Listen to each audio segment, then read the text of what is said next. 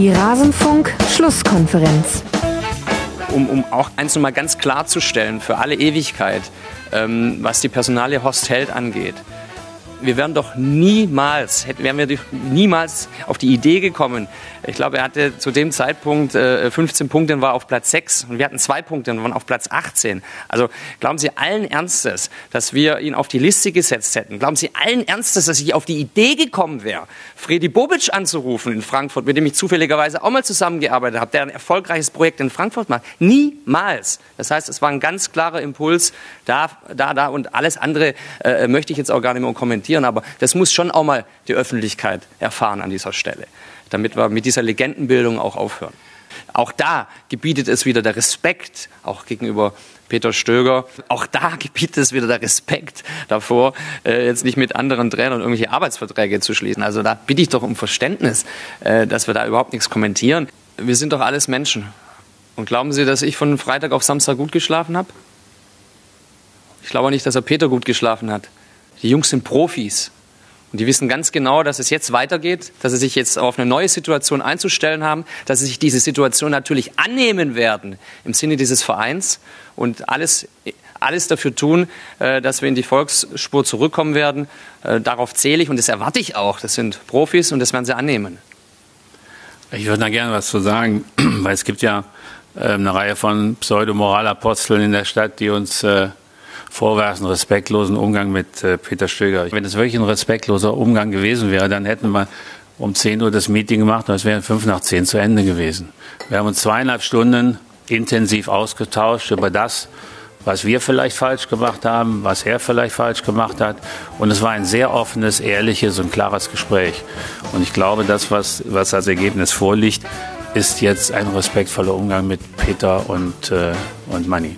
Alles zum letzten Bundesligaspieltag.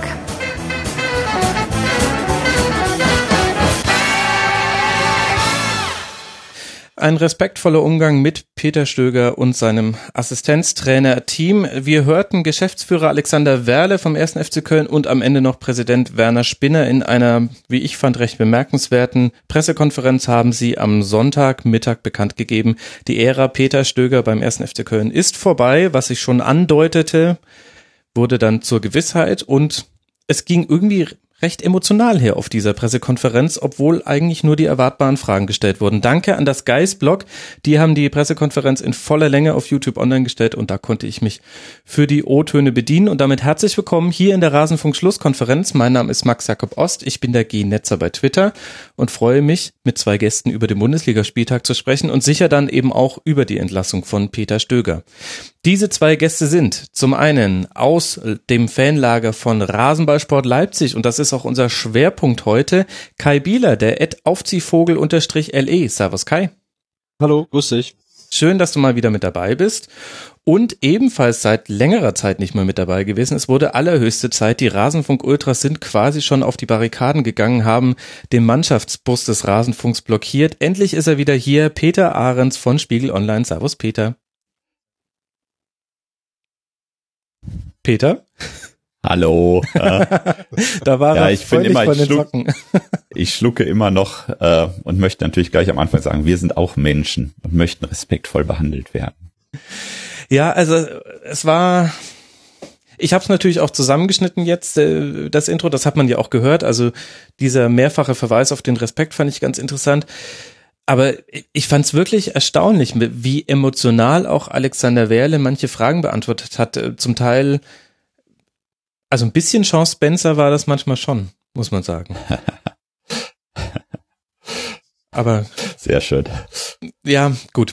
Die Emotionen, sie kochen hoch bei bei Köln. Werden wir gleich noch drüber sprechen. Bevor wir beginnen mit dem Spieltag, muss ich noch einen kurzen eigenen Hinweis in eigener Sache loswerden. Und zwar habe ich einen Kurzplatz aufgenommen zur WM in Russland. Und zwar wie so die Lage im Land ist, wie die Stimmung, die Vorfreude auf das Turnier ist und wie man eigentlich die eigenen Chancen der russischen Nationalmannschaft einschätzt. Da wussten wir natürlich noch nicht, dass in einer fairen, transparenten und offenen Ausziehung Russland die leichtestmögliche Gruppe aller Zeiten bekommt.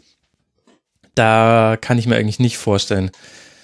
Das ist, ja, das ist einfach Mathematik. Da nimmt man dann auch mal so ein Lottogewinn vor laufenden Kameras mit. Aber vielleicht ist der Kurzpass für den einen oder anderen, die ein oder andere auf jeden Fall trotzdem noch interessant. Hört ihn euch gerne an. Und jetzt lasst uns reingehen in den Bundesligaspieltag. Und ich würde gerne mit den beiden Teams beginnen, über die wir in der letzten Saison, in der letzten, ja, Saison auch, aber auch in der letzten Sendung schon länger gesprochen haben, nämlich Schalke 04 und Borussia Dortmund. Beginnen wir mit dem BVB. Der spielt in 50 Minuten in Überzahl und kann sich dann doch bei Keeper Birki dafür bedanken, mit wenigstens einem Punkt aus dem Spiel bei Leverkusen herauszukommen. Dazu verliert man mit Castro und Philipp die nächsten wichtigen Spiele. Und auf der anderen Seite setzt Volland seinen Lauf fort und trifft schon wieder. Jetzt ist die Frage, Peter. Ist es zu viel gesagt, dieses Spiel als das nächste Unentschieden für den BVB zu bezeichnen, was sich eigentlich anfühlt wie eine maskierte Niederlage? Ja. Also, ähm, ist interessant, es waren zwei Unentschieden nacheinander für Dortmund und die aber trotzdem ja schon eigentlich auf den ersten Blick komplett anders sind und dann doch wieder Parallelen haben. Also auf der einen Seite war natürlich diese Niederlage vor einer Woche desaströs, das ist klar, nach 4-0. Und also das Unentschieden vor einer Woche. Ja, es war eine Niederlage. Äh, ähm, äh, und jetzt könnte man ja sagen, ja, 1-1 Leverkusen, okay, der Verein lebt noch, aber A, wenn man gesehen hat, wie dieses zustande kam, dann äh, war das also eher scheintot als lebend. Ähm, ich bin eigentlich überzeugt, wenn Leverkusen 11 zu 11 gespielt hätte, dass sie das auch gewonnen hätten. Das war eine so deutliche Überlegenheit da.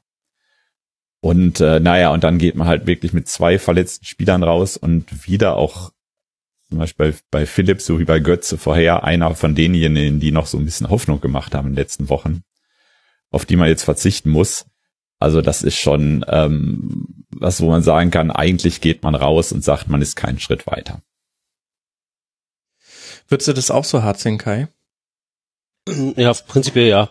Also ich bin da völlig bei Peter, wenn äh, Leverkusen das äh, sozusagen nicht in Unterzahl zu Ende spielen muss, 50 Minuten, dann äh, spricht viel dafür, dass sie die gewonnen hätten, denn gerade sozusagen in der ersten Halbzeit war, war so wirklich sehr überlegen, hatten eine Reihe an Chancen, wo Birki, hm. ich weiß nicht, fünf, sechs Mal den BVB noch im Spiel hält.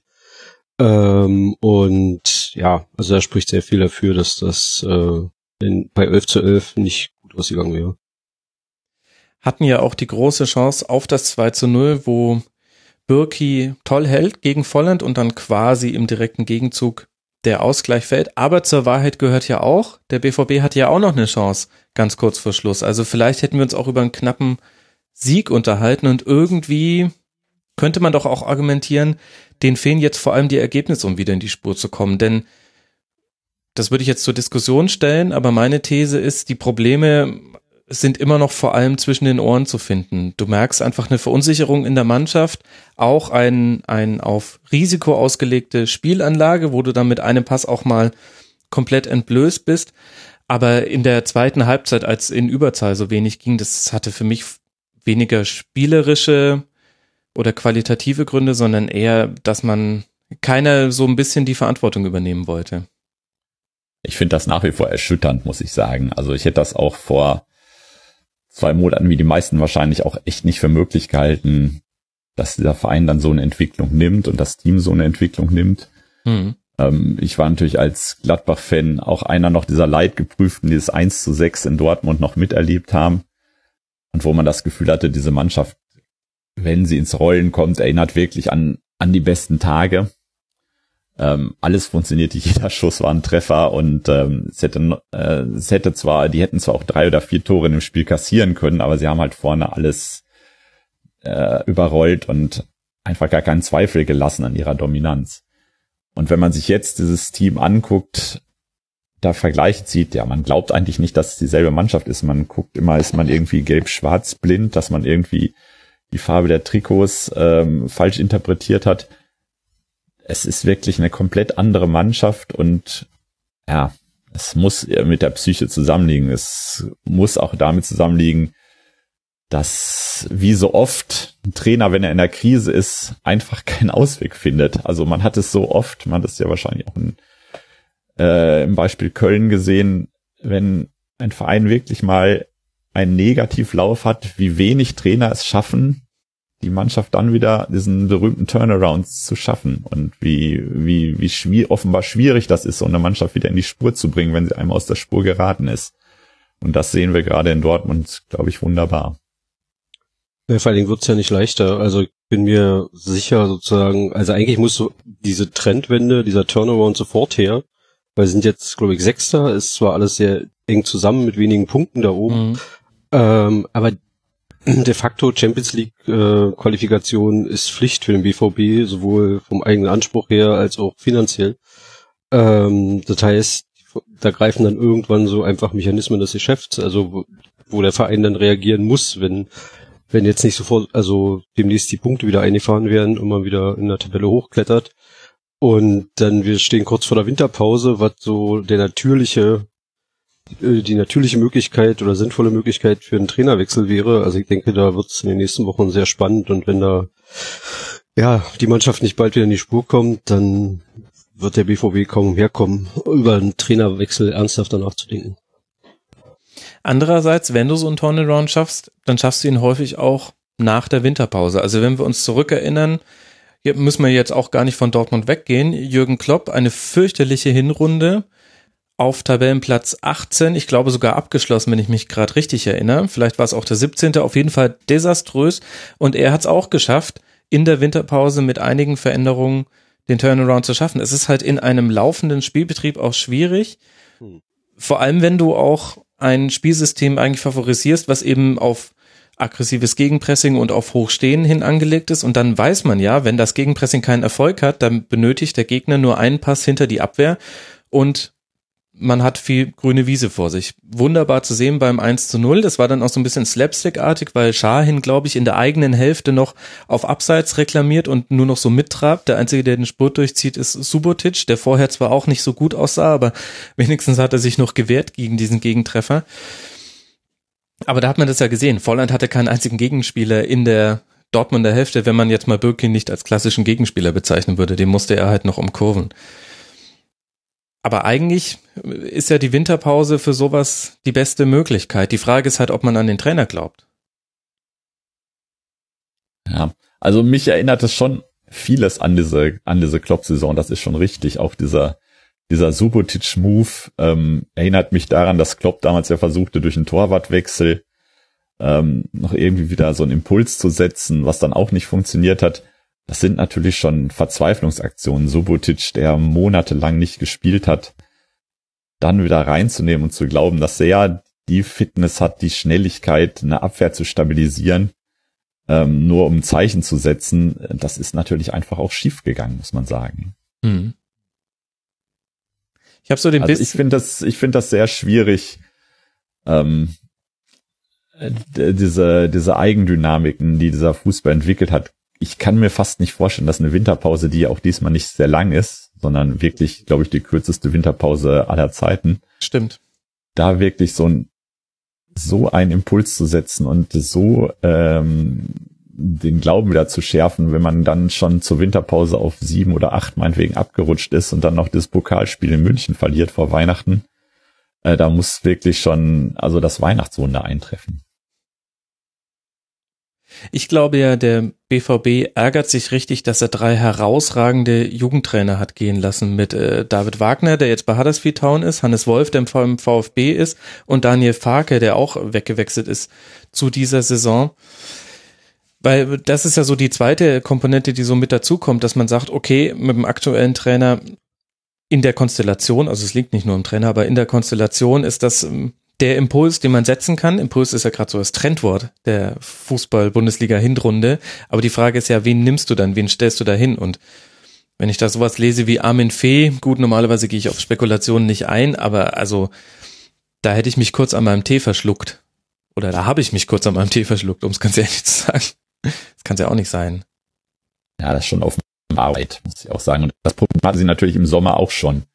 Also ich glaube, die, die Personalie Boss wäre vielleicht auch gar nicht zustande gekommen, wenn sie diese personellen Alternativen im Verein damals schon gehabt hätten, ähm, weil das einfach die naheliegendste Lösung gewesen wäre und auch eine Dortmunder Lösung gewesen wäre. Hm. Und ähm, das Problem hat sich natürlich dadurch jetzt einfach noch verschärft, weil Peter Boss offen derjenige ist, der diesen Verein voranbringt. Und auf der anderen Seite dürfen wir aber, finde ich, über dieses Unentschieden auch nicht reden, ohne über Leverkusen noch zu sprechen, denn die haben es ja jetzt wirklich geschafft, immer noch letzte Niederlage am fünften Spieltag. Wir sprechen jetzt über den 14. Spieltag. Sowas war, gab es bei Leverkusen, glaube ich, seit Gründung dieser Stadt nicht mehr. Was, was macht denn Heiko Herrlich mit seinem Team? Was macht denn Leverkusen so stark, Kai? das ist eine gute Frage. Also Leverkusen ist für mich so ein bisschen Wundertüte, weil ich ähm, äh, vor der Saison, als klar war, Heiko Herrlich kommt, war ich von der Personalie nicht wirklich überzeugt, ähm, weil ja seine bisherigen Trainerstationen, äh, ja, fand ich jetzt nicht so überzeugend. Klar zum Schluss äh, Regensburg, aber war ja auch quasi ja zweite Liga. Ähm, ich weiß gar nicht, was die anders machen. Der, der Kader ist gut, gibt wieder so ein, so ein Vertrauen in, in die eigenen Fähigkeiten. Da muss man natürlich auch sehen, die, bei dieser ungeschlagen Serie, da sind verdammt viele Unentschieden dabei. Also tabellarisch ist seitdem jetzt nicht wahnsinnig viel passiert. Also, ähm, aber also man hat irgendwie so, so ein Gefühl von, es geht aufwärts, auch von der Stimmung rund um den Verein, was ich so mitkriege, auch bei Fans. Ähm, aber die Punktezahl korreliert damit noch nicht ganz so. So, also wie gesagt, da sind viele Unentschieden dabei. Auf der anderen Seite habe ich heute gelesen, Twitter hätten, hätte Leverkusen das Spiel gegen uns ähm, gewonnen, was möglich gewesen wäre. Da waren sie klar die bessere Mannschaft in der zweiten Halbzeit. Und auch das Gästespiel, dann ständen sie jetzt schon auf Platz zwei. Also da oben ist natürlich alles sehr dicht zusammen. Ich, gute Frage. Also, ich weiß nicht, was, ähm, was Heiko Herrlich da so taktisch großartig anders macht. Vielleicht habt ihr da eine Idee? Also, ist für mich noch so ein bisschen Blackbox. Schon für mich so im Moment das ambitionierteste und stärkste Team unter denen, die so Ansprüche nach oben anmelden, würde ich sagen. Also mhm. selbst im Vergleich zu Schalke oder auch im Vergleich zu Gladbach macht mir Leverkusen sowohl von der Kaderzusammensetzung, von der Mischung im Team den besten Eindruck. Und da, wie Kai ja schon sagte, eigentlich müsste tabellarisch da noch mehr bei rausspringen. Aber die haben die ersten Spieler natürlich erstmal gebraucht, um so ein Konzept zu finden, um eine Mannschaft zu finden. Und haben jetzt auch ein, zwei Mal wirklich auch ein bisschen unglücklich Punkte abgegeben. Ähm, aber das gefällt mir schon sehr gut, ähm, sowohl von der, von der Mischung als auch von der Struktur des Teams. Die einzelnen Mannschaftsteile funktionieren und ähm, also Leverkusen traue ich durchaus noch einiges zu, die Saison. Mhm. Ja, dem würde ich auch zustimmen. Ich finde auch, ich habe ja alle, die den Rasenfunk seit der Saisonvorschau hören, wissen, können mir quasi selbst dabei zuhören, wie ich meine Meinung über Leverkusen so langsam immer mehr revidiere. Ich habe mich am Anfang gefragt, wo will man hin mit diesem Kader, aber da gab es auch Alario noch nicht. Und ähm, habe mich auch gefragt, schaffen es wirklich diejenigen, die es in der letzten Saison überhaupt nicht geschafft haben, wenn es mal, wenn sie mal bei Gegenwind spielen mussten, metaphorisch ausgedrückt, dann auch wirklich einen Dreier nach Hause zu bringen. Aber genau diejenigen brillieren jetzt. Also Brandt, Havertz, Volland jetzt in diesem Spiel gegen Dortmund toll gespielt. Ich glaube, Leon Bailey ist noch ein ganz wichtiger Faktor. Der hat jetzt nicht nur in diesem Spiel gegen Borussia Dortmund unglaublich viele gute Offensivaktionen gesetzt, die er vor allem quasi alleine herausgespielt hat. Also gegen den BVB hat er alle seiner sechs Dribblings gewonnen. Das ist eigentlich schon fast unglaublich wobei es auch ein bisschen variiert, bei welchem Statistikanbieter man guckt. Auf jeden Fall hat er alle gewonnen, in die er gegangen ist, ähm, bereitet einfach sehr, sehr viele Torchancen vor, zieht auch selber häufig ab, damit, also der hat ein ganz gutes Zusammenspiel mit Volland. Und das hilft halt auch schon, wenn du jemanden hast, der in einer 1 gegen 1 Situation das Dribbling gewinnen kann. Und das ist immer noch so das goldene Kalb im modernen Fußball, denn dann muss beim Gegner jemand rausrücken, um den Spieler aufzunehmen und damit gibt's Umordnung in dessen Defensive und so weiter und so fort. Ich glaube, das kommt dazu. Und im Spiel gegen Dortmund jetzt fand ich die Bender-Zwillinge zusammen auf dem Platz. Das hat mich richtig zurückversetzt. Ich weiß gar nicht, vor sechs, sieben Jahren, als man dachte, die Bender-Zwillinge werden mal in der Nationalmannschaft zusammen die deutsche Nationalelf zu einem Titel führen. Da wusste man noch nicht, dass die ein paar Jahre später quasi nur noch aus Metall bestehen, weil sie so viele Verletzungen hatten. Aber äh, die fand ich auch richtig stark gegen den BVB. Die Benders ist ja fast ein bisschen tragisch. Die, finde ich, haben, bringen so viel mit an unfassbarem Spielverständnis, an Talent. Auch äh, durchaus gleichmäßig auf beide verteilt, wo Lars ich immer noch so ein klein bisschen weiter vorne sehe, aber ähm, das und jetzt so ein Zusammenspiel funktioniert das einfach auch wunderbar und also das sind welche, die einfach äh, ja viel mehr den Weg hätten gehen können, wenn ihnen nicht wirklich genau dieses Metall immer dazwischen gekommen wäre. Und ähm, man hätte ihnen manchmal gewünscht, sie wären ohne Kopf auf den Platz gegangen, dann wäre der wenigstens unversehrt geblieben. ähm, die Bänder sind wirklich, finde ich, gehören so zum intelligentesten, finde ich, im, im Bundesliga-Fußball immer noch. Und ähm, ja, einfach ein bisschen schade, ähm, dass das nicht mehr honoriert wurde. Dazu kommt noch, dass zum Beispiel Volland für mich noch so ein Geheimtipp ist für einen WM-Kader, weil ja. er eigentlich bei Löw immer gut gelitten war, dann aus dem Fokus rausgekommen ist, finde ich auch zu Recht, weil er dann auch einfach eine schwache Phase hatte. Aber ähm, den hat Löw auch noch nicht ganz vergessen und wenn der spielt sich einfach jetzt wieder in die Öffentlichkeit, in den Fokus rein und könnte mir durchaus vorstellen, dass der dann nochmal so zumindest zum vorläufigen Kader gehören wird. Ja, definitiv. Jetzt mit neun Toren ja auch sozusagen erfolgreichster deutscher Stürmer. Aber ich finde auch Brand erstaunlich. Also der war ja sozusagen auch in der vergangenen Saison eigentlich schon quasi auf Abschiedstournee, wirkte oft super demotiviert, trottete irgendwie über das Spielfeld. Ähm, also da ist jetzt in dieser Saison auch richtig wieder was passiert. Er scheint irgendwie wieder seinen Platz da im Team und seine Lust am Fußball gefunden zu haben. Mhm. Der wurde ja schon oft, oft weggeschrieben aus Leverkusen. Ja, ich glaube, Leverkusen ist auch so ein Team, wenn es ins Rollen gekommen ist, dann spielt man mit Leichtigkeit auch gute Gegner auseinander. Ich bin mal sehr gespannt, wie es wird, wenn jetzt dann wieder mal das erste Mal wieder ein bisschen Gegenwind kommt, wie sich die Mannschaft dann verhält. Ich glaube aber zu erkennen, dass es jetzt mit, mit eben den beiden Benders, wenn sie denn beide spielen können und auch mit der Doppelsechs. Also jetzt war es Bender Aranguiz gegen Dortmund, aber auch Bender Baumgartlinger. Das würde ich mir ja sofort angucken. Das ist, das ist eine wunderbare Kombination. Da geht sowohl in der Defensive als auch in der Offensive wirklich viel. Und ich glaube, das ist so die zentrale Qualität, die du brauchst, um konstant nicht zu verlieren, nämlich dass du das Zentrum halbwegs dicht kriegst. Und da finde ich, sind die Voraussetzungen jetzt besser bei Leverkusen, als es unter Schmidt war. Da lag es aber auch viel am System und als es am Anfang der Saison aussah. Schauen wir mal. Leverkusen spielt jetzt dann beim VfB Stuttgart und dann zu Hause gegen Werder.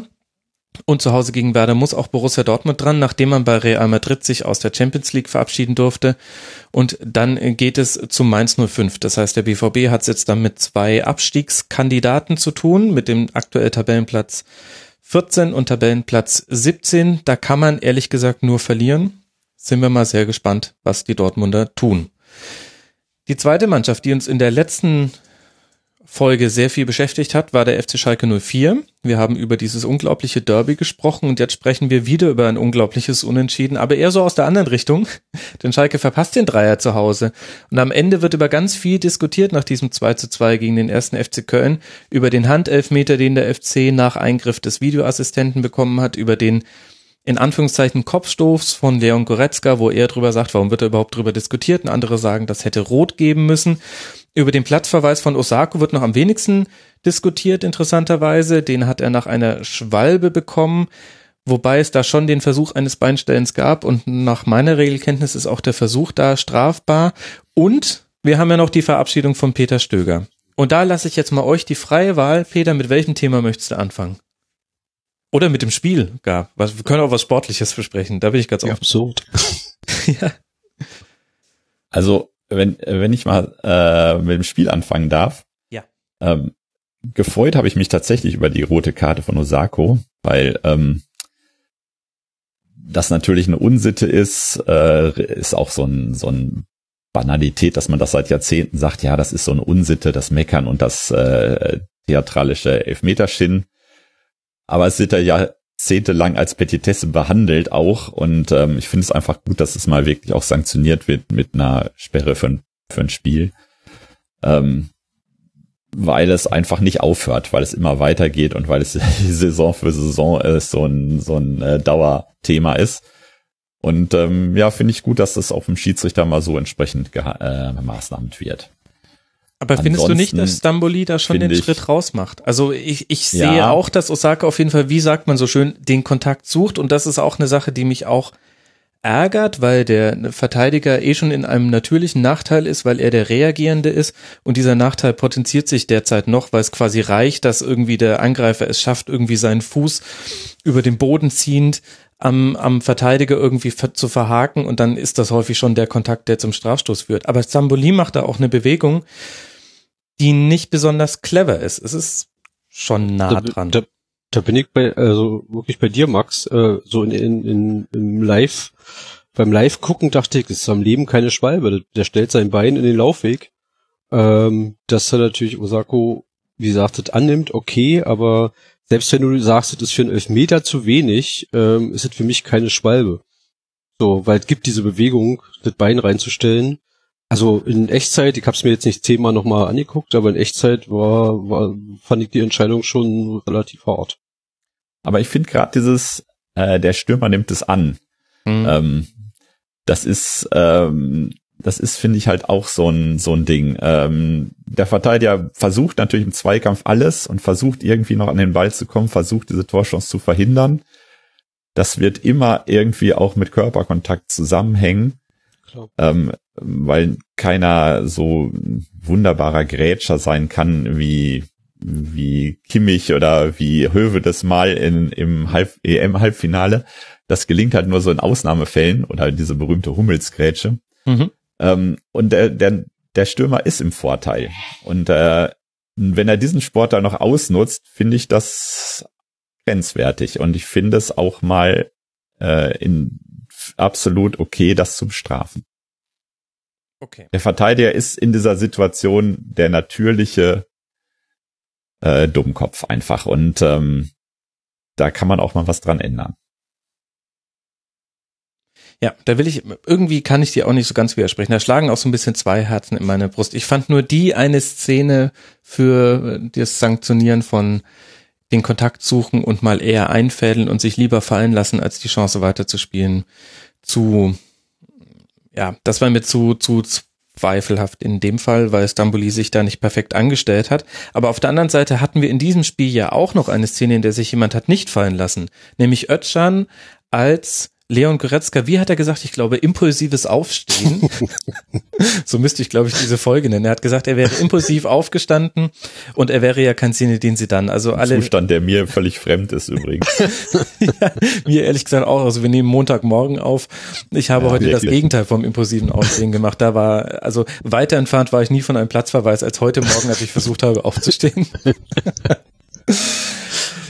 Habt ihr eine Meinung zu dieser Szene oder ist sie denn überhaupt so wichtig? Ich weiß auch ehrlich gesagt gar nicht, ob man es jetzt so breit treten muss.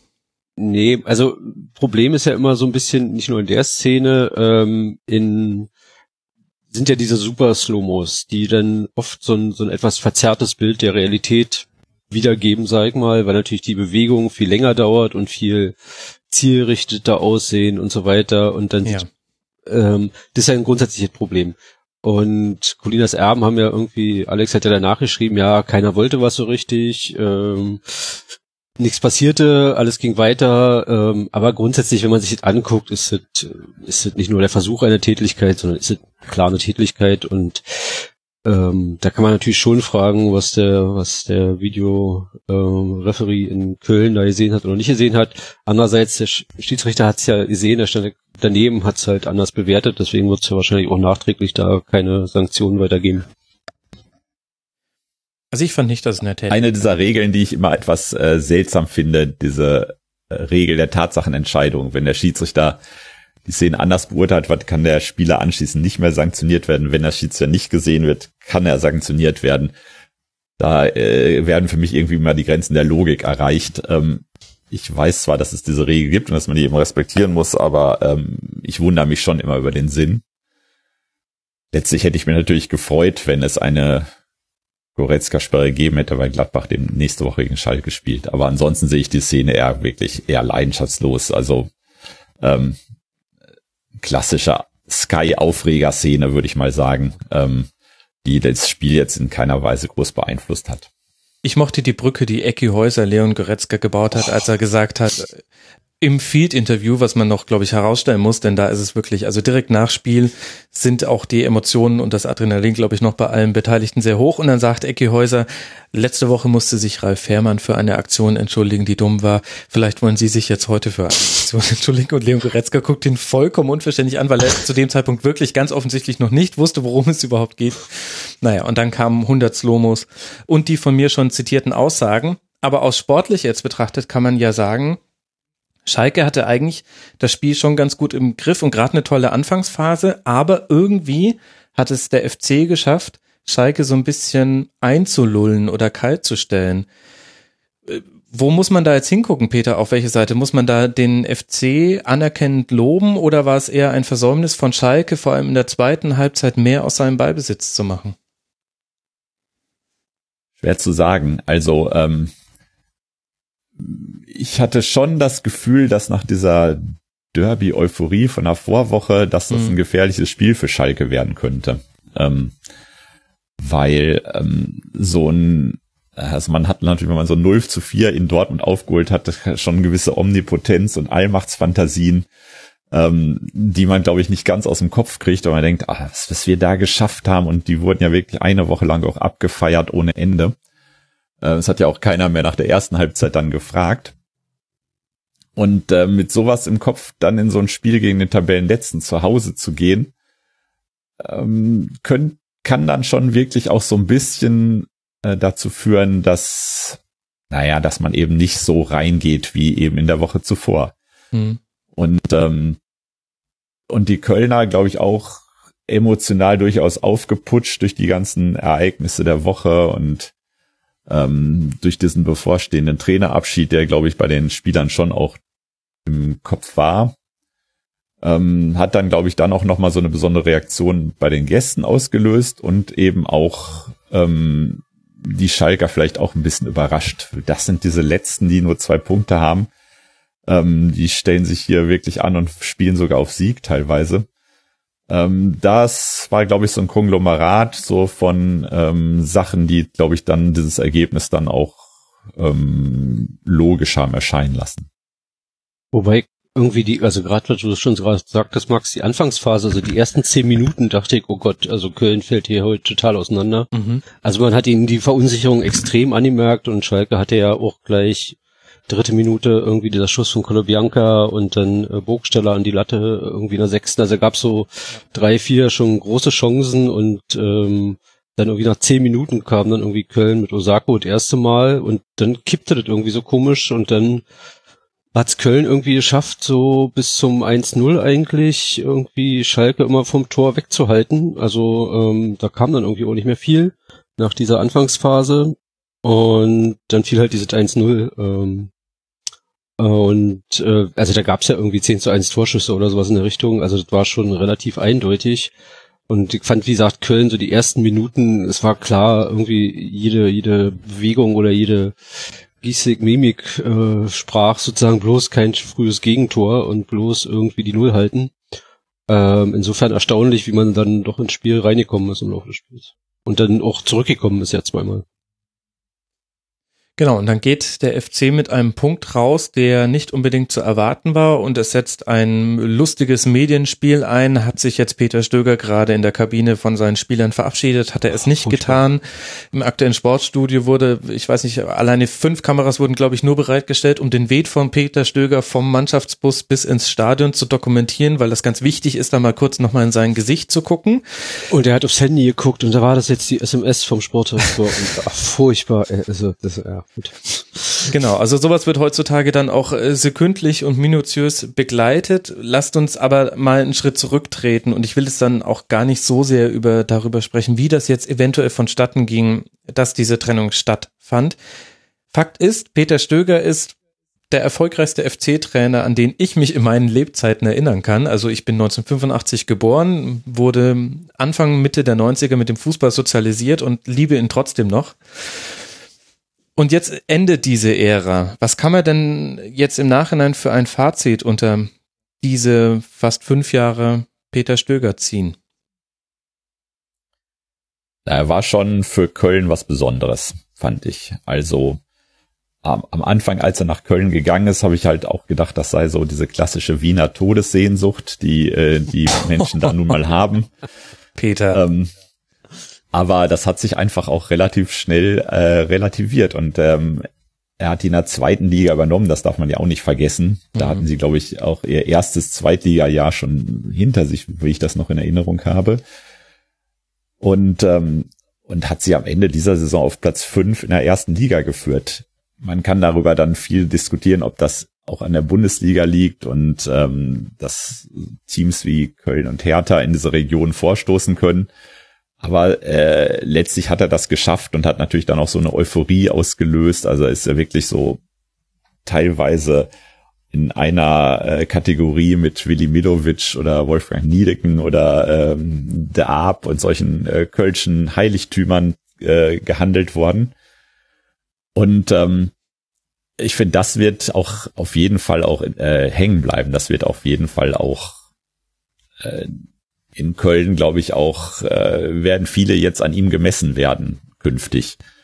Äh, was natürlich auch dazu kommt, dass eben viele Fans und die Spieler äh, das auch noch nicht ganz, zumindest die Fans nicht eingesehen haben, dass diese Entscheidung auch wirklich fallen sollte oder fallen musste oder richtig oder falsch war. Also die haben eine ganz klare Meinung, man hätte Stöger behalten sollen, einfach auch wegen seiner Meriten und weil man ihm das vielleicht auch zutraut, ähm, diese Mannschaft nochmal da rauszuholen.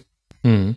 Man traut es ja jetzt eigentlich auch keinem anderen zu, wenn man ehrlich ist. Also diese drei Punkte, die sie haben, wo soll denn jetzt so der große Wundermann herkommen, der äh, diese Mannschaft dahin führt, dass sie überhaupt mal ein Bundesligaspiel gewinnt. Also ähm, deswegen diese Ansicht dann sagt, da hätte man auch Stöger auf jeden Fall äh, halten können. Ähm, das Ergebnis wird wahrscheinlich eh dasselbe sein.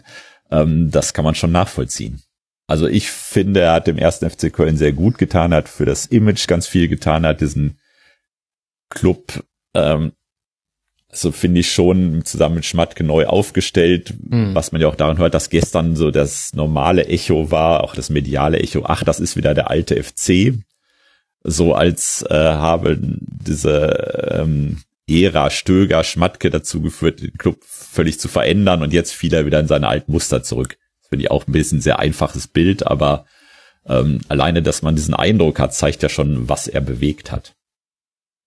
Aber ganz falsch ist der Eindruck ja nicht. Also in der Ära vor Stöger, wenn ich mich erinnere, so von außen, der FC war halt immer irgendwie der Karnevalsverein mit dem Kopf immer in Europa, aber eigentlich irgendwie nur diesen unrealistischen Ansprüchen hinterherhechelnd und im Liga-Alltag ja maximal graues Mittelfeld. Also insofern, was ich frappierend finde, ist, dass sozusagen quasi schon vor seiner Entlassung, wahrscheinlich ging es ja schon mit Schmatke los, dass eben wie schnell diese alten Mus oder dieses alte Bild wieder entsteht, sei es nur medial oder auch im Umfeld. Mhm. Ähm, bei der Entlassung, ich meine, ja, du hast, äh, Peter hat es ja gerade schon gesagt, machen wir uns nichts vor, Köln ist de facto abgestiegen. Also drei Punkte, ähm, das müsste schon das Comeback des Jahrhunderts werden in der Rückrunde. Also bräuchten sie ja einen Punkteschnitt von zwei ungefähr pro Spiel. Also Champions League Niveau, um da wahrscheinlich nicht abzusteigen. Also de facto sind sie abgestiegen und dann ist natürlich die Frage sozusagen, kann man da weitermachen? Macht man Neuanfang? selber halt zum Beispiel Stefan Rutenbeck für einen ziemlich guten Trainer, habe ihn ja in der zweiten Liga in Aalen und Kräuter Fürth erlebt, ein sehr klarer, fokussierter Typ mit einer, mit einer Spielidee und auch sehr angenehm so in der Kommunikation. Ähm, aber es klang ja jetzt schon bei Köln schon wieder durch. Das wird nicht die, die große Lösung, wie auch immer die dann aussehen soll. Ähm, sondern klang schon sehr nach, nach Übergangstrainer, der die Saison irgendwie halbwegs im Rahmen zu Ende spielt. Insofern ähm, realistisch kriegt man jetzt natürlich auch keinen Trainer. Das war ja auch kurz äh, Marco Rose von Salzburg äh, im Gespräch, mhm. der dann aber sofort dementiert hat, weil ja, also wer will da jetzt Trainer werden und und diese diese Rückrunde, diese Abschiedstournee moderieren, weil mehr ist es nicht mehr. Ähm, das ist ja keine Perspektive. Ja, noch dazu, weil du ja auch nicht weißt, mit welcher sportlichen Philosophie. Ich glaube, die vakante Sportdirektorposition ja spielt dem FC da schon auch nochmal negativ in die Karten. Ich wüsste als zukünftige Trainer schon gerne, mit wem zusammen ich dann an meiner Vision eines zukunftsfähigen ersten FC Köln arbeiten würde und ob das jetzt ein Bayersdorfer ist oder ein Bayersdorfer Plus. Das hat mich irgendwie an Bild Plus erinnert, irgendwie. Auch so eine Sache, die man nicht braucht. Und, oder wie auch immer das geartet ist. Ich glaube, das ist kein Vorteil. Und auf der anderen Seite glaube ich, also Peter Stöger hat definitiv auch Fehler gemacht, das ist ja klar, sonst kommt ja so ein Ergebnis nicht zustande. Die Frage ist, die man sich halt wirklich stellen muss, auch so ein bisschen fast philosophisch, finde ich, dürfen Trainer keine Fehler machen? Oder kann man das nicht manchmal auch aushalten, so sehr das auch finanziell und sonst wehtut, um der Kontinuität willen? Also ich habe mal geguckt, der letzte Trainer vor Peter Stöger, der mehr als 100 Spiele mit dem FC gemacht hat, Peter Stöger ist bei 168, der letzte davor ist mit 152 Spielen Christoph Daum von 86 bis 90 gewesen. Das heißt, diese Kontinuität ist schon eine ganze Weile her und das ist ja viel wert. Aber ja, klar, ich meine, das wäre so ein bisschen so das Freiburg-Modell, dass man sagt, okay, äh, wir gehen auch in die zweite Liga mit ihm und äh, bauen wieder auf. Und aber da ist natürlich Freiburg nochmal ein anderes Pflaster. Da gehört sozusagen der zwischendurch der Gang in die zweite Liga ist irgendwie immer mit eingepreist, weil man aufgrund der, der Rahmenbedingungen, da hat Köln, ob berechtigt oder nicht, natürlich immer noch einen anderen Anspruch. Aber was heißt anderes Freiburg Pflaster? hat die Badische Zeitung und Köln hat den Express. Das ist vielleicht der entscheidende Unterschied. Aber ich habe ehrlich gesagt noch nie FC-Fans erlebt, das kann jetzt auch an meiner Filterblase liegen, aber meinem Eindruck nach waren die FC-Fans noch nie so einverstanden damit, in die zweite Liga zu gehen, wenn man am Trainer festhält, als jetzt in dieser Situation unter Peter Stöger. Absolut.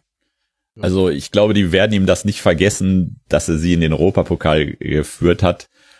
Wenn man das ja auch bei Twitter nachliest, mit welcher also ja manchmal auch merkwürdig anmutenden Euphorie diese, äh, dieses Europapokal halbe Jahr begleitet wird, ähm, da merkt man ja wirklich, also die sind dermaßen auf kaltem Entzug gewesen, dass, ähm, äh, dass sie jetzt wirklich glauben, dass das Füllhorn sei über sie ausgeschüttet worden, dass sie gegen Borisov gewonnen haben. Ähm, Jetzt sei mal nicht so spöttisch, Peter. Als Gladbach wieder in der Champions League war, kann ich mich aber auch an viel Euphorie erinnern. Ich habe das völlig gelassen hingenommen, weil es ja der Normalzustand ist, der diesem Verein angemessen ist. Also, ähm, nein, natürlich kann man das natürlich nachvollziehen, aber es ist natürlich so eben klassisch Kölsch, natürlich dann auch echt immer so ein bisschen over the top. Und ähm, und das bleibt auch wirklich, also das ging wirklich den Leuten einfach tief ins Herz, hatte ich das Gefühl, ne? Und äh, das hm. wird einfach ähm, also man stellt sich mal vor, jetzt gewinnen die gegen Roter Stern Belgrad und ziehen ohne Stöger in die nächste Runde ein. Ähm, das wird trotzdem sein, das ist sein Ding gewesen und sein Verdienst.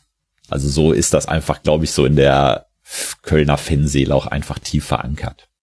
Ja, gab ja schon am Anfang der Saison, weil jeder wusste, wie die Rahmenbedingungen sind, äh, mit dem äh, Modestabgang, mit den mit der Kaderpolitik von Schmatke, die darauf nicht richtig, richtig reagiert hat, und mit der Tatsache, dass ja viele Vereine mit Europa League und dann ähm, in der nächsten Saison Probleme haben, gab ja viele Statements, die schon damals noch ein bisschen ja, ironisch nach dem Motto, ja egal, dann steigen wir halt ab. Ähm, Hauptsache Europa League. Und man muss ja einfach sehen, wie lange war das jetzt her? 20 Jahre, 25 Jahre? Das ist ja fast eine ganze Fangeneration, die das sozusagen wieder erlebt hat und wo klar ist, dass das auf absehbare Zeit auch nicht wieder passieren wird. Ähm, insofern kann man die, die Euphorie und was du gerade beschrieben hast, natürlich sehr gut nachvollziehen und auch die, ja, fast schon Heiligsprechung von Stöger in Köln. Er war der Trainer mit den meisten Spielen in der Vereinsgeschichte des ersten FC Köln. 1635 Tage war er im Amt. Diese Zahl ist besonders wichtig.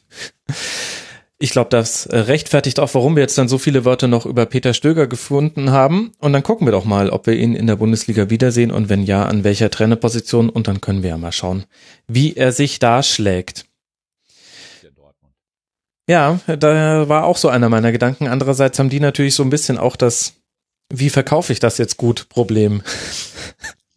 Denn er kommt nun mal einfach vom Tabellen 18. mit drei Punkten und sechs zu 27 Toren. Aber es ist eine Option. Andererseits tut Lucien Favre in Frankreich ja auch alles dafür, aus einer ähnlichen Situation heraus. Nee, er hat jetzt gewonnen, glaube ich. oh, ah, das, das habe ich, das habe ich. Stimmt, hat er richtig, weil Rafinha hat nämlich, na, das ist eine Social Media Geschichte, andere Nummer. Wir machen mal weiter im äh, Bundesliga-Spielplan, sonst kommen wir nämlich auch nicht rechtzeitig noch durch. Wir wollen jetzt schon zum äh, Schwerpunkt dieser Folge kommen und das wird dem Kai ein bisschen wehtun, denn wir sprechen damit über das Spiel Hoffenheim gegen Raber Leipzig. Ein 4 zu 0 für Hoffenheim, bei dem die TSG merklich Leipzig die Spielkontrolle überlassen wollte, um dann daraus zu profitieren. So ein bisschen wurde Leipzig mit den eigenen Mitteln geschlagen, oder Kai? Ja, definitiv. Also sicherlich auch überrascht, weil ähm, ich glaube, Tobias Escher schrieb auf Twitter sozusagen, ähm, TSG spielt Außenseiterfußball sehr gut, aber Also sehr, sehr defensiv, Fünferkette, Umschalten, schnelles Umschaltspiel, gutes Umschaltspiel auch mit, mit schönen Passstaffetten. RB hatte irgendwie irgendwas in der Anfangsphase um die 70 Prozent Ballbesitz. Zum Schluss waren es, glaube ich, noch zwei Drittel knapp. Ähm, stand aber wie schon so oft vor dem Problem so ein bisschen, was machen wir mit dem Ball? Und also da war kaum Geschwindigkeit drin, da waren viele Ungenau Ungenauigkeiten so im letzten Drittel dabei. Mhm. Und da war kaum Vertikalität im Spiel, das was RB ja eigentlich so auszeichnet und das hat natürlich äh, die TSG gut vorexerziert, ja.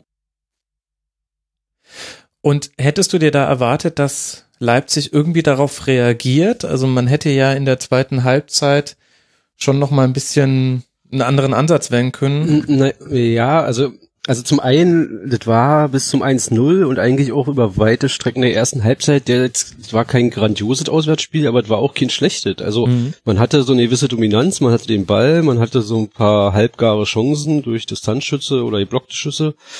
Ähm, aber Hoffenheim hat halt so die Mitte extrem gut zugemacht und was bei RB sicherlich so ein Schwachpunkt ist, es gibt ja kein Flügelspiel, kein richtet. Also Werner war zwar irgendwie auffällig oft so auf den Außenbahnen unterwegs, aber da hört er einfach nicht hin. Also er ist kein Außenstürmer. Und so Leute wie Klostermann oder so, dem fehlt irgendwie so, also nach seiner Verletzung so diese offensive Komponente total, also mal bis zur Grundlinie durchgehen. Da wird abgebrochen, wieder hinten gespielt. Ähm, also da auf den Flügeln ist RB einfach nicht, nicht adäquat besetzt sozusagen.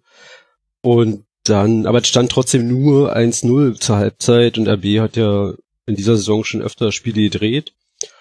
Und im Endeffekt wechselt dann ähm, Hasenhüttel zur Halbzeit Ilsanka und Bruma ein für mhm. und Klostermann wo ich irgendwie vom Fernseher da und dachte, was? So, hinterher stellte sie raus, Upamecano hat wohl eine Zerrung. Und die Idee dahinter war dann schon klar. Also sozusagen, klar, er musste Upamecano ersetzen mit Ilsanka und er wollte mit Bruma so ein bisschen das Spiel über die Flügel stärken und offensive Akzente setzen, aber das natürlich äh, mit einer dann Viererkette, Kampel, Konate, Ilsanka, Halstenberg ist natürlich völlig nach hinten losgegangen. Gut, und dann liegt man halt in der 52. Minute auch schon mit 0 zu 2 hinten mit einem, tja, ein langer Ball von Akpo Buma auf Nabri und der ist dann alleine durch. Da hat irgendwie die Abstimmung in der Innenverteidigung überhaupt nicht gepasst, aber Wobei, was ich witzig fand, dass ja irgendwie, also jedenfalls bei Sky, äh, niemand in der Lage war, das sozusagen aufzulösen, kameratechnisch, ob, ob da eine Abseitsposition oder gleiche Höhe vorlag. Also es gab dazu einfach keine, keine adäquaten Bilder. Aber klar, Konate weiß nicht, was er in dem Augenblick macht. Einer spielt auf Abseits, einer ähm, also rückt raus und einer nicht. Und also da war natürlich ein Riesenloch in der, in der Viererkette. Als ich die Szene gesehen habe, habe ich gedacht, naja, warum laufen die eigentlich weiter? Ist ja ganz klar Abseits. ähm, weil das war so der erste einfach Eindruck. Ähm, dann war es aber natürlich dann, wenn man es genauer dann sah oder in der Wiederholung her schon auf jeden Fall zumindest ganz knapp oder eben auch keins. Ähm, nichtsdestotrotz, ähm, ja, hatte man das Gefühl, das ist wirklich so ein so eine Szene, wie man sie eigentlich gar nicht mehr sieht, ähm, dass ja. ein Stürmer also wirklich Mondräume um sich herum hat und äh, einfach nur warten muss, der lange Ball von hinten kommt. Ähm, so haben wir eigentlich früher auch ganz gerne gespielt. ja, äh, ja, in Dortmund beziehungsweise in Leverkusen hat man es natürlich an dem Spieltag auch gesehen. Aber es fällt einem richtig auf, dass es so selten geworden, dass ein langer Ball heutzutage reicht, dass ein Spiel, ein Stürmer ins Eins gegen Eins gegen den Torhüter gehen kann, weil halt normalerweise die Innenverteidiger dann im richtigen Moment äh, sich zurückfallen lassen, einer von beiden, aber da hat es irgendwie nicht gepasst. Und dann schießt äh, Nabri natürlich noch ein Tor aus 43 Metern, das war das, worauf man dann, womit man dann eigentlich schon rechnen musste, dass das noch passiert, über Gulaschi hinweg ins Tor, Kandidat, Tor des Monats eventuell. Und dann steht's halt auch schon 0 zu 3. Was meinst du denn, Kai? Wie kann man dieses Spiel einordnen? Also natürlich gibt's da einige Lehren draus, die man ziehen kann. Vor allem die Frage, wie können wir, wenn das Zentrum dicht gemacht wird, über die Flügel mehr Gefahr erzeugen? Andererseits hängt das ja auch mit Personalien zusammen. Das hast du ja auch schon angedeutet. Was glaubst du, ist jetzt das, was Leipzig mitnehmen muss aus diesem 0 zu 4? Ja, schwierig. Also ähm, letzten Endes, also ich habe mich bei dem Spiel auch so ein bisschen, also ich glaube, Nagelsmann hat sich sehr gut das erste RB-Saisonspiel auf Schalke angesehen wo ja Schalke auch zu Hause ja, quasi da muss ich auch dran denken. Ja. Mhm. Außenseiterfußball mit irgendwie 27 Prozent Ballbesitz oder sowas spielte. Genau. Ähm, und das Zentrum dicht machte und ähm, ja, ich glaube, das ist so ein, so ein, so ein Lernprozess, ähm, den man auch in dieser Saison mal, mal, also man hat es ja de facto bis auf ähm, gegen die Bayern ähm, und teilweise Leverkusen, man hat es ja immer mit tiefstehenden Gegnern zu tun. So, ähm, das sagt ja eigentlich auch schon was über die Wahrnehmung innerhalb der Liga aus. Aber man hatte noch nicht die adäquaten Lösungen dazu, beziehungsweise in dem Spiel war auch sehr viel Ungenauigkeiten im letzten Drittel. Man, man hat ja diesen One-Touch-Fußball oft, aber gerade Paulsen, ähm, ja, sehr viele Bälle versprungen, sehr viele Pässe irgendwie im letzten Drittel zu ungenau. Das sind dann so Kleinigkeiten, ähm, was sicherlich wirklich denke, da haben die Verantwortlichen auch auf dem Zettel wirklich so eine Schwachstelle ist, ist eben dieses Flügelspiel und ähm, da sind wir mit Halstenberg und Klostermann zumindest in der jetzigen Form sicherlich ähm, nicht so besetzt, wie der Rest des Teams besetzt ist. Ähm, wird spannend zu sehen sein, ob man da in der Winterpause gegebenenfalls nochmal an den Stellschrauben dreht. Ähm, ansonsten. Ja, wenn euch das Financial Fairplay überhaupt Luft genau. lässt. Das ist ja, das ist ja ein Skandal, wie die FIFA euch den Hahn zudreht. Ja, gut. Ähm, so hat es, glaube ich, äh, also was heißt, glaube ich, ich habe die Pressekonferenz ja auch gesehen, so hat der Drang nicht gesagt und auch nicht gemeint. Aber, aber wie hat es denn gemeint? Also das, das ist ein Rangnick-Zitat für alle Hörerinnen und Hörer. Er hat gesagt, genau. das Financial Fairplay schränkt uns enorm ein. Und ich habe auch nur die Zitate gelesen und habe die PK ja. nicht mehr gefunden. Deswegen ist es gut, wenn sich jemand mal einordnet, ist, der die gesehen hat. Also das ist die, die PK vor dem Spiel, glaube ich, die Spieltags-PK gewesen. Und es war, gab da eine Frage von einem Journalisten. Und also für mich hat er relativ nüchtern geantwortet und hat also so habe ich es wahrgenommen, die Rahmenbedingungen beschrieben. Nur kann man natürlich sagen, ja, wenn man sozusagen einschränkt, dieses Wort benutzt oder explizit darauf hinweist, weil die Rahmenbedingungen gelten ja für alle, dann kritisiert man das oder beschwert sich oder wie auch immer, was da so auf Twitter kursierte, so habe ich es beim besten Willen nicht wahrgenommen. Es ging darum zu sagen, wir wollen de facto auf keinen Fall der erste Verein in Deutschland sein, der wegen Financial Fairplay Ärger bekommt, auch aufgrund unseres Standings und unserer Vorgeschichte. Ähm, und deswegen müssen wir uns an bestimmte Sachen halten. Das war ja in der Sommerpause schon der Fall mit dem, mit dem ähm, Campbell-Transfer zum Beispiel, mhm. wo klar war, der kommt nur zustande durch den Cater-Deal und dass dadurch sozusagen nochmal 15 Millionen oder 20 Millionen frei werden. Ansonsten hätten wir den nicht machen können. Punkt. Ähm, also dieses äh, Rangnick beschwert sich über Financial Fairplay, hm, fand ich ein bisschen populistisch, aber gut. Aber was meint ihr denn damit? Wo schränkt euch Financial Fairplay ein? Weil man jetzt nicht wieder noch mehr Millionen investieren kann, bevor man auch Einnahmen generiert hat? Oder wie ist das gemeint?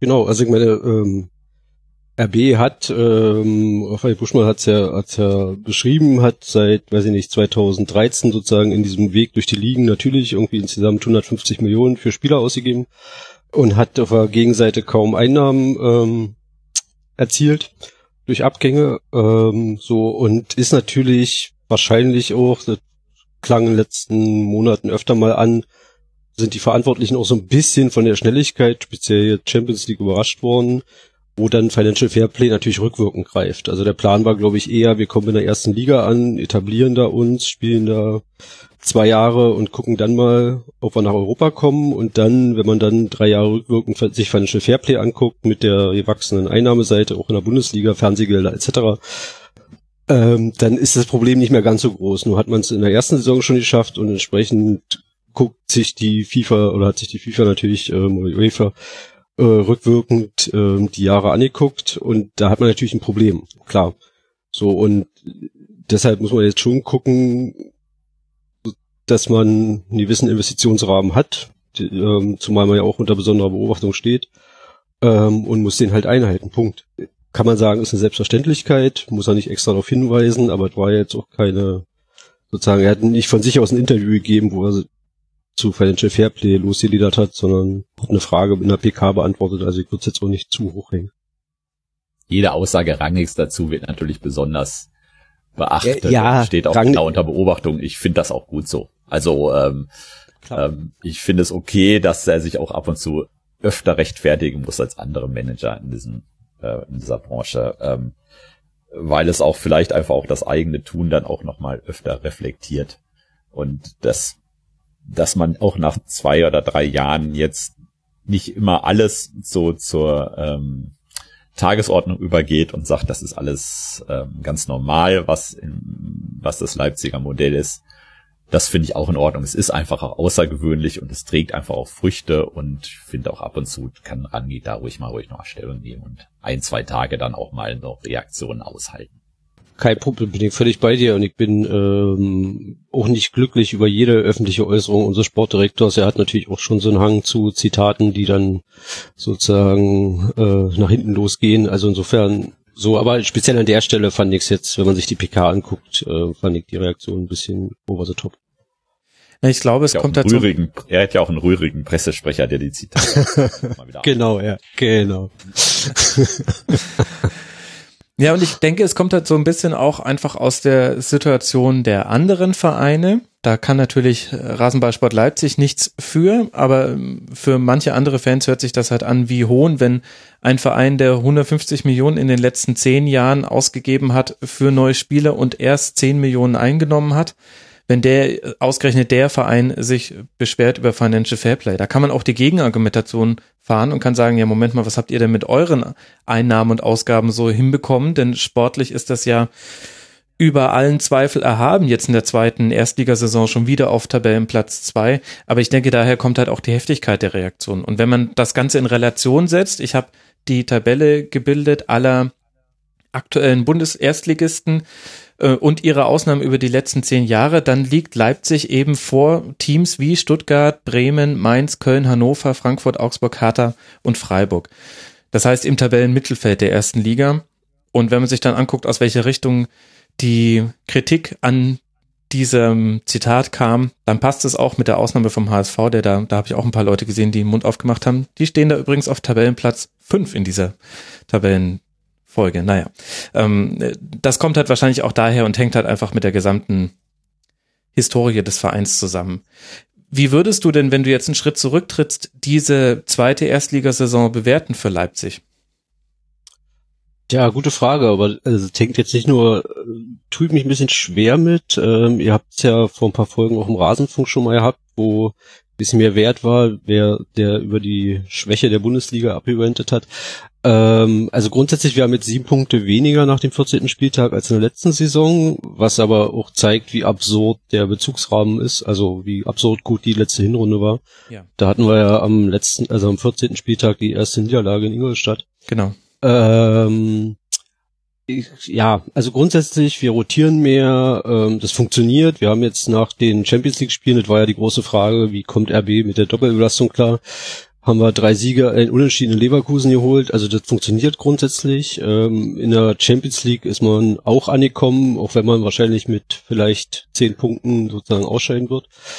Ähm, aber ja, angekommen ist Level. Und aber ich frage mich trotzdem öfter schon sozusagen, sind wir wieder so stark oder ist die Liga äh, die zweite Saison in Folge schon wieder so schwach? Ähm, jetzt ist alles vorne noch dichter zusammen als in der letzten Saison. Also wie gesagt, zwischen Platz zwei und acht oder so, vier Punkte, glaube ich. Mhm, genau. Ähm, ja, ähm, man sieht schon, dass man eben, ja, dieser, sag mal, die Teams treten gegen RB anders an, stehen meist defensiv, man muss da Lösungen mit dem Ball entwickeln, da tut man sich oft noch schwer oder ist noch auf so einem Weg. Man muss rotieren, das funktioniert durch Zugänge wie Kampel und so weiter äh, relativ gut. Also man hat nicht mehr den extremen Abfall bei, de, bei, der, bei, bei den Ersatzspielern. Also letzte Saison sind wir ja quasi mit, mit einem Kern von 12, 13 Feldspielern durch die Saison gegangen, hatten aber auch Glück mit den Verletzungen. Ähm, da ist die Basis mittlerweile schon ein bisschen breiter geworden, ohne dass gleich ein qualitativer Abfall zu erkennen ist. Ähm, aber es, man sieht, dass man sich mit so kontinuierlich gute Leistung abrufen, ja, da auch mal schwer tut, wobei, also auch das Spiel gegen Bremen, Bremen war relativ gut, hat man dann, also man kann immer zwei Lesarten sozusagen machen. Man kann sagen, okay, souverän runtergespielt nach dem Monaco Auswärtsspiel, oder man kann sagen, naja, wenn man da mit dem Unentschieden rausgeht, kann man sich auch nicht beschweren. Ähm, und von der Sorte hatte man die Saison natürlich einige Spiele. Ja, aber andererseits, wenn du sagst, ist die Liga so schwach oder ist Leipzig so stark, kann man auch sagen, Die Benchmark in der Liga ist mal wieder der FC Bayern, jetzt mit sechs Punkten Vorsprung an der Tabellenspitze und in beiden Partien, DFB-Pokal und Bundesliga, gegen den FCB hatte man den Eindruck, wenn es da nicht jeweils zu Platzverweisen gekommen wäre, hätte das Spiel wesentlich enger gestaltet werden können. Und gerade das DFB-Pokalspiel war ja auch eng. Also es ging ins Elfmeterschießen. Klar, aber Spiele gegen die Bayern, auch mit der Vorgeschichte des 5-4 in der letzten Saison und diesem ganzen medialen Rauschen mit Bayernjäger und weiß ich nicht, sind natürlich auch nochmal was Besonderes. Äh, du hattest ja vorhin schon gesagt, sozusagen gegen die Bayern raffen sich dann auch öfter mal Teams wieder zu Höchstleistung auf, nachdem man unter Pep eher so das Gegenteil der Fall war und einfach abgeschenkt wurde. Ähm, also das ist dann nochmal natürlich ein besonders aufgeladenes Spiel, klar. Mhm. So, ähm, insofern sind die Bayern nicht, also auch für RB natürlich nicht die Benchmark, also auch äh, in dieser Saison nicht. Ich würde aber den jetzigen zweiten Platz fast noch höher einschätzen als den in der Vorsaison. Also weil, ähm, weil du schon genau sagst, die Teams haben sich natürlich jetzt auch auf Leipzig ein bisschen eingestellt, spielen ein bisschen anders. Und diese Euphorie nach dem Aufstieg da jetzt erstmal durchzurennen und so, die ist halt auch nicht mehr da. Man hat halt noch zusätzlich diese Mittwochsspiele, ähm, die auch nicht so ganz ohne sind und sich dann trotzdem auch vielleicht auch weniger rauschend und weniger ähm, so optisch anzusehen als vielleicht im vergangenen Jahr, aber sich trotzdem wieder auf zwei zu platzieren, finde ich angesichts der Tatsache, dass man mit Schalke, Leverkusen, Gladbach Teams hat, die alle diese Doppelbelastung nicht haben mhm. und trotzdem dahinter stehen, ähm, finde ich, ist schon dann auch aller Ehren wert, muss man sagen. Bin ich bei dir. Also ist eine Sache, mit der ich im Leben nicht gerechnet hätte vor der Saison. Also da war, glaube ich, allen klar, erstmal gucken, wie es so läuft mit der Doppelbelastung und gerade, also in der letzten Saison haben wir natürlich extrem auch davon profitiert, selbst die Mannschaft zu sein, die sich immer eine Woche regenerieren kann, ähm, was ja bei dem Spielsystem von RB nicht ganz unwichtig ist, mhm. ähm, und sich eine Woche wirklich intensiv den Gegner vorbereiten kann, der dann vielleicht, wie ich erinnere mich an Mainz oder so, aus einer, von einer, wie sind die 5 zu 1 Klatsche aus der Europa League kommt und dann natürlich entsprechend irgendwie auftritt zwei Tage später bei uns. Also insofern das ist schon schon eine erstaunliche Entwicklung, die viel, glaube ich, auch von dieser Rotation und dann diesen bisher wenigen Verletzungen. Jetzt haben wir aktuell natürlich mit Sabitzer, Upamecano und Forsberg wahrscheinlich drei Verletzte, aber jetzt auch keine Langzeitverletzten. Ähm, ja, aber die hat natürlich viel damit zu tun, dass man rotieren kann auf einem relativ gleichbleibenden Niveau auf fast allen Positionen. Und wie sehr hängt der Erfolg mit Ralf Hasenhüttel zusammen? Denn meiner Beobachtung nach wird er in dieser Saison fast weniger gefeiert als in der letzten Saison, wobei ich es jetzt eigentlich viel erstaunlicher finde, was er schafft, nämlich er hat es geschafft, auch schon in der letzten Rückrunde, Leipzig immer mehr zu einem Ballbesitzfußball hinzubekommen. Und wenn sich ein Gegner jetzt tief gegen Leipzig reinstellt, dann ist das noch nicht das Ende des Spiels. So hat in der Hinrunde der letzten Saison Ingolstadt auch durch mm, Faust im richtigen Moment und so weiter, also da war auch ein Schuss Aggressivität mit dabei. So hat äh, man Leipzig da noch kalt stellen können. Das klappt jetzt nicht mehr. Und ich finde es erstaunlich, was Hasenhüttel immer wieder jede Woche schafft, auch mit äh, kleinerer Rotation, also immer so drei Spieler werden ausgetauscht, meist nach den Champions League Spielen, manchmal vier. Wie sehr hängt er mit dem Erfolg zusammen oder muss man auf die Qualität des Kaders gucken? Hm, beides, aber er ist schon zentral. Also er hat ja Rotation, ich glaube, unsere, vor unserer Niederlage in Augsburg war ja diese Totalrotation ja. mit, mit neun Positionen, mhm. wo man auch gemerkt hat, okay, das ist jetzt auch für ihn ein Lernprozess, das war auch seine erste Champions League Saison oder internationale Saison. Ähm, da passiert sicherlich auch sehr viel im Hintergrund zusammen mit dem ganzen Stuff, was Belastungssteuerung und diesen ganzen Geschichten äh, betrifft. Ähm, aber diese Entwicklung hin zu Ballbesitz, also auch die Erkenntnis, ab einem gewissen Niveau, äh, also international reicht halt Umschalt, Außenseiterfußball nicht mehr, wenn man wirklich sich da etablieren will, sondern man muss man schon eine Idee mit dem Ball haben, die und diese Entwicklung passiert schon ziemlich im Zeitraffer, also das überrascht mich auch. Ich hätte auch gedacht, dass das sozusagen länger dauert. Medial wird er nicht so abgefeiert, weil zum, ne, sind vielleicht so Kleinigkeiten. Also ich kann mich erinnern, letzte Saison hat er in den ersten, weiß ich nicht, fünf, sechs, sieben Spielen so ein Händchen für Einwechsler gehabt. Also so Joker-Tore. Ja, stimmt. Und, und das sind so Sachen. Hat sogar Oliver Burke mal getroffen. Genau. und und ich glaube jetzt äh, im Spiel gegen Bremen, der Bernardo-Treffer war, glaube ich, so ziemlich das erste Joker-Tor diese Saison. Ähm, aber das sind natürlich so klein, also so Sachen, auf die Medien abgehen und die dann schöne äh, Schlagzeilen äh, bringen irgendwie. Ähm, und jetzt ist es mehr so die Detailarbeit im Doppelbelastungsalltag, die lässt sich eben nicht medial so nett ausschlachten. Macht's dich nervös, dass Hasenhüttel seinen Vertrag noch nicht verlängert hat? Nö. Nicht wirklich. Also ähm, man kann natürlich sehen, bei seinen bisherigen Teams, ich glaube drei Jahre ist er maximal immer geblieben. Mhm. So, also er ist schon, glaube ich, jemand, der einen sehr klaren eigenen Karriereplan hat. So, und da kann man natürlich argumentieren, da wird dann auch, wann auch immer, in einem Jahr, in zwei Jahren, der Punkt kommen, wo er den nächsten, diesen viel beschworenen nächsten Schritt gehen will, weil klar ist sozusagen, den, also mit der B kann er bestimmte Ziele erreichen, aber schon deutsche Meisterschaft müsste schon arg viel zusammenkommen und auch international gibt es da eine natürliche Grenze.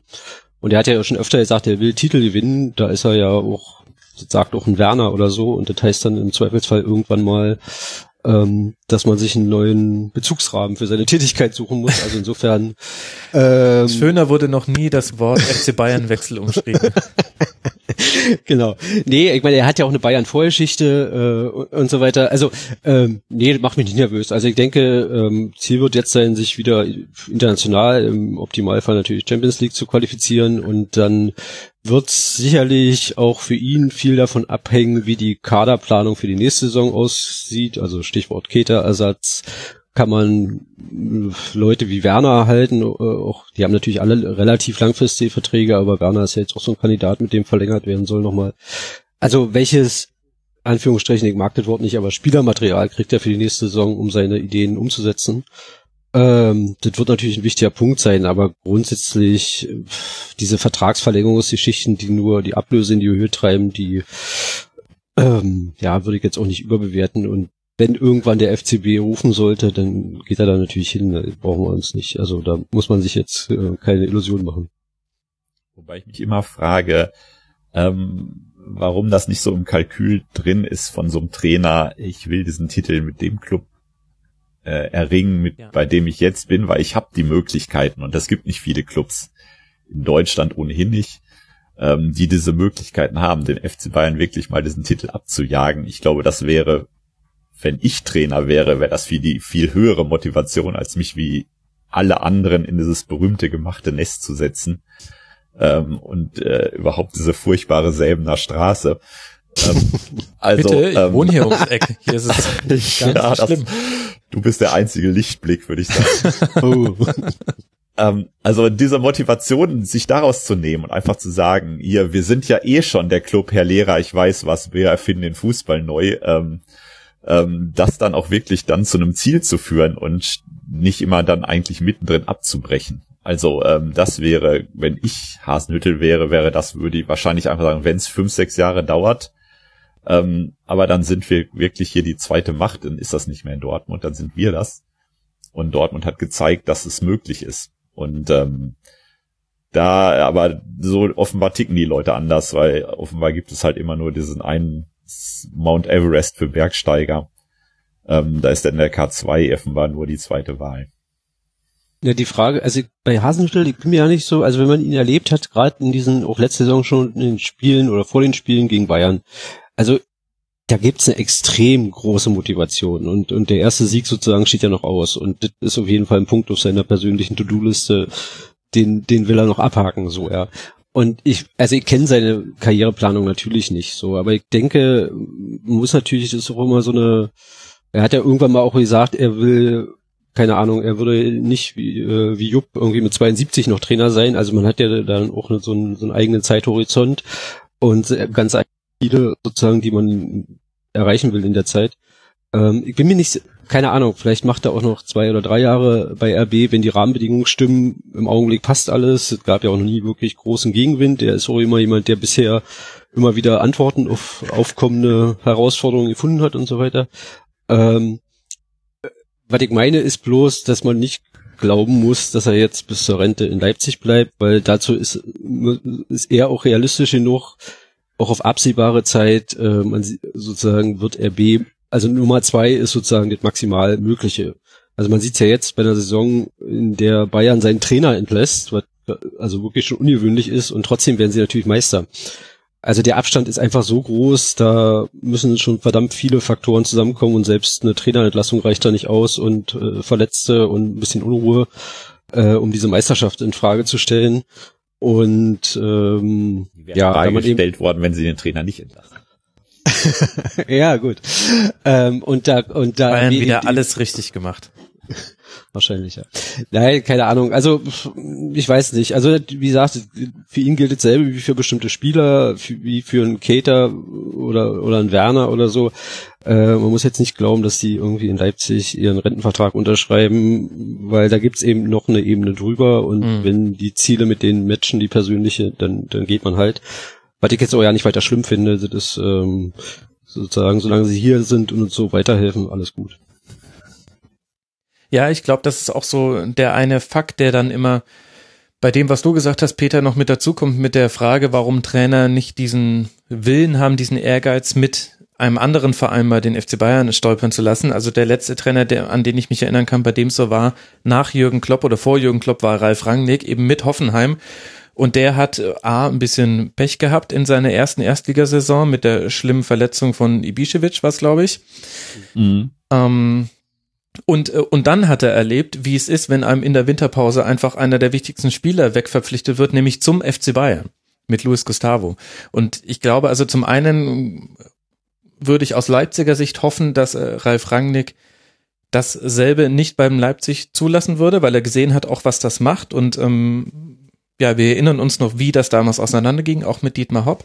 Aber ich glaube, das ist so dieser eine Faktor, der irgendwann dann auch für dich als Trainer schwierig wird. Selbst wenn du deinem Club gegenüber loyal bist, dann erlebst du es einfach immer wieder, dass die besten Spieler weggekauft werden und eben ganz oft auch vom FC Bayern. Und das ist, glaube ich, der Punkt, wo du dann irgendwann siehst, gut, wenn mir hier immer mein bester Pfeil aus dem Köcher genommen wird, dann wird's auch ein bisschen, dann ist der einfache Weg irgendwann dann auch, sich wegkaufen zu lassen vom FC Bayern. Ich verkürze jetzt. Es muss auch nicht der FC Bayern sein, wir können da jetzt auch andere Top-Clubs einsetzen, aber national gesprochen. Ich glaube, der Faktor, den wird Leipzig auch noch spüren, aber vielleicht erst auf eine Sicht von zwei, drei Jahren. Jetzt muss man erstmal Cater ersetzen und vielleicht ist Timo Werner irgendwann weg.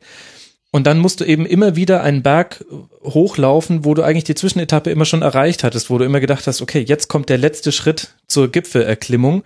Und du wirst aber immer wieder, da kommt ein, ein Greifarm und setzt sich wieder 100 Höhenmeter weiter unten hin. Und das wird einem vielleicht auch manchmal dann einfach zu viel der Sisyphus als das Symbol des. Ja, genau. Wir müssen uns Ralf Hasenhüttl als einen glücklichen Menschen vorstellen. Wobei das derzeit ja auch sehr einfach ist, sich den, ihn als glücklichen Menschen vorzustellen. Aber ich glaube, das ist halt so ein Aspekt, der kommt noch mit dazu, dass dieses ähm, Spieler wegkaufen durch die Topclubs und eben in der Liga, vor allem durch den FC Bayern, das macht nicht nur etwas mit den Kadern, mit den Fans und mit dem äh, Verantwortlichen, sondern eben auch mit dem Trainer, der dann auch irgendwann das Gefühl hat, gut, also wenn ich noch einen Titel gewinnen möchte, und das ist der natürliche Antrieb eines jeden, der in einen sportlichen Wettbewerb tritt, dann muss ich vielleicht nochmal was verändern. Wobei wir unsere Topspieler ja so schnell entwickeln, dass er selbst für den, für den FC Bayern zu teuer werden.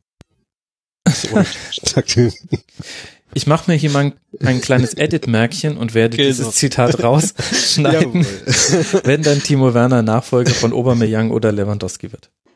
Ne, nee, weil das ist ja das nächste, die Bundesliga-Vereine, die Top-Clubs, wenn die sich äh, Verstärkungen suchen, dann haben sie entweder müssen sie die ganz, ganz große Schatulle aufmachen, wenn sie international einkaufen und einen deutschen Spieler zu kaufen ist immer noch günstiger. Da ist Leipzig jetzt in einer bevorzugten Position, denn man braucht das Geld nur fürs Financial Fairplay und ansonsten eigentlich nicht. Das könnte sein, dass das vielleicht der X-Faktor ist, der Leipzig davor bewahrt, dass immer wieder die Stützen wegbrechen, aber das muss sich auch erst noch zeigen. Hängt ja letztlich auch wieder an den Spielern. Wird sich auch erst zeigen, wenn Leipzig so viel Tradition hat wie die TSG aus Hoffenheim, womit ich natürlich anspiele auf die Choreo, die es vor dem Spiel gab. Es wurde angezeigt ein, ein Boxkampf zwischen Mateschitz und Hopp in der Runde drei. Und wie war das, wie war das transparent dazu? Tradition, Tradition schlägt was? Äh, Kommerz? Nein. Äh, Irgendwie sowas, genau. Ich hatte es vorhin nur offen, ja, genau. Ja, sehr schön. Nach der Raufasertapete in der letzten Saison ähm, jetzt die Variante. Also ja, schöne, selbstironische Umgang mit dem Thema. So würde man es für sich äh, von Tradition schlägt jeden Trend. Sowas, glaube ich. Ah ja, Trend war es, genau. Genau, sowas gesprochen. War eine Ja, schöne Aktion eigentlich der Hoffenheim-Fans. Wurde gar nicht so sehr drüber berichtet.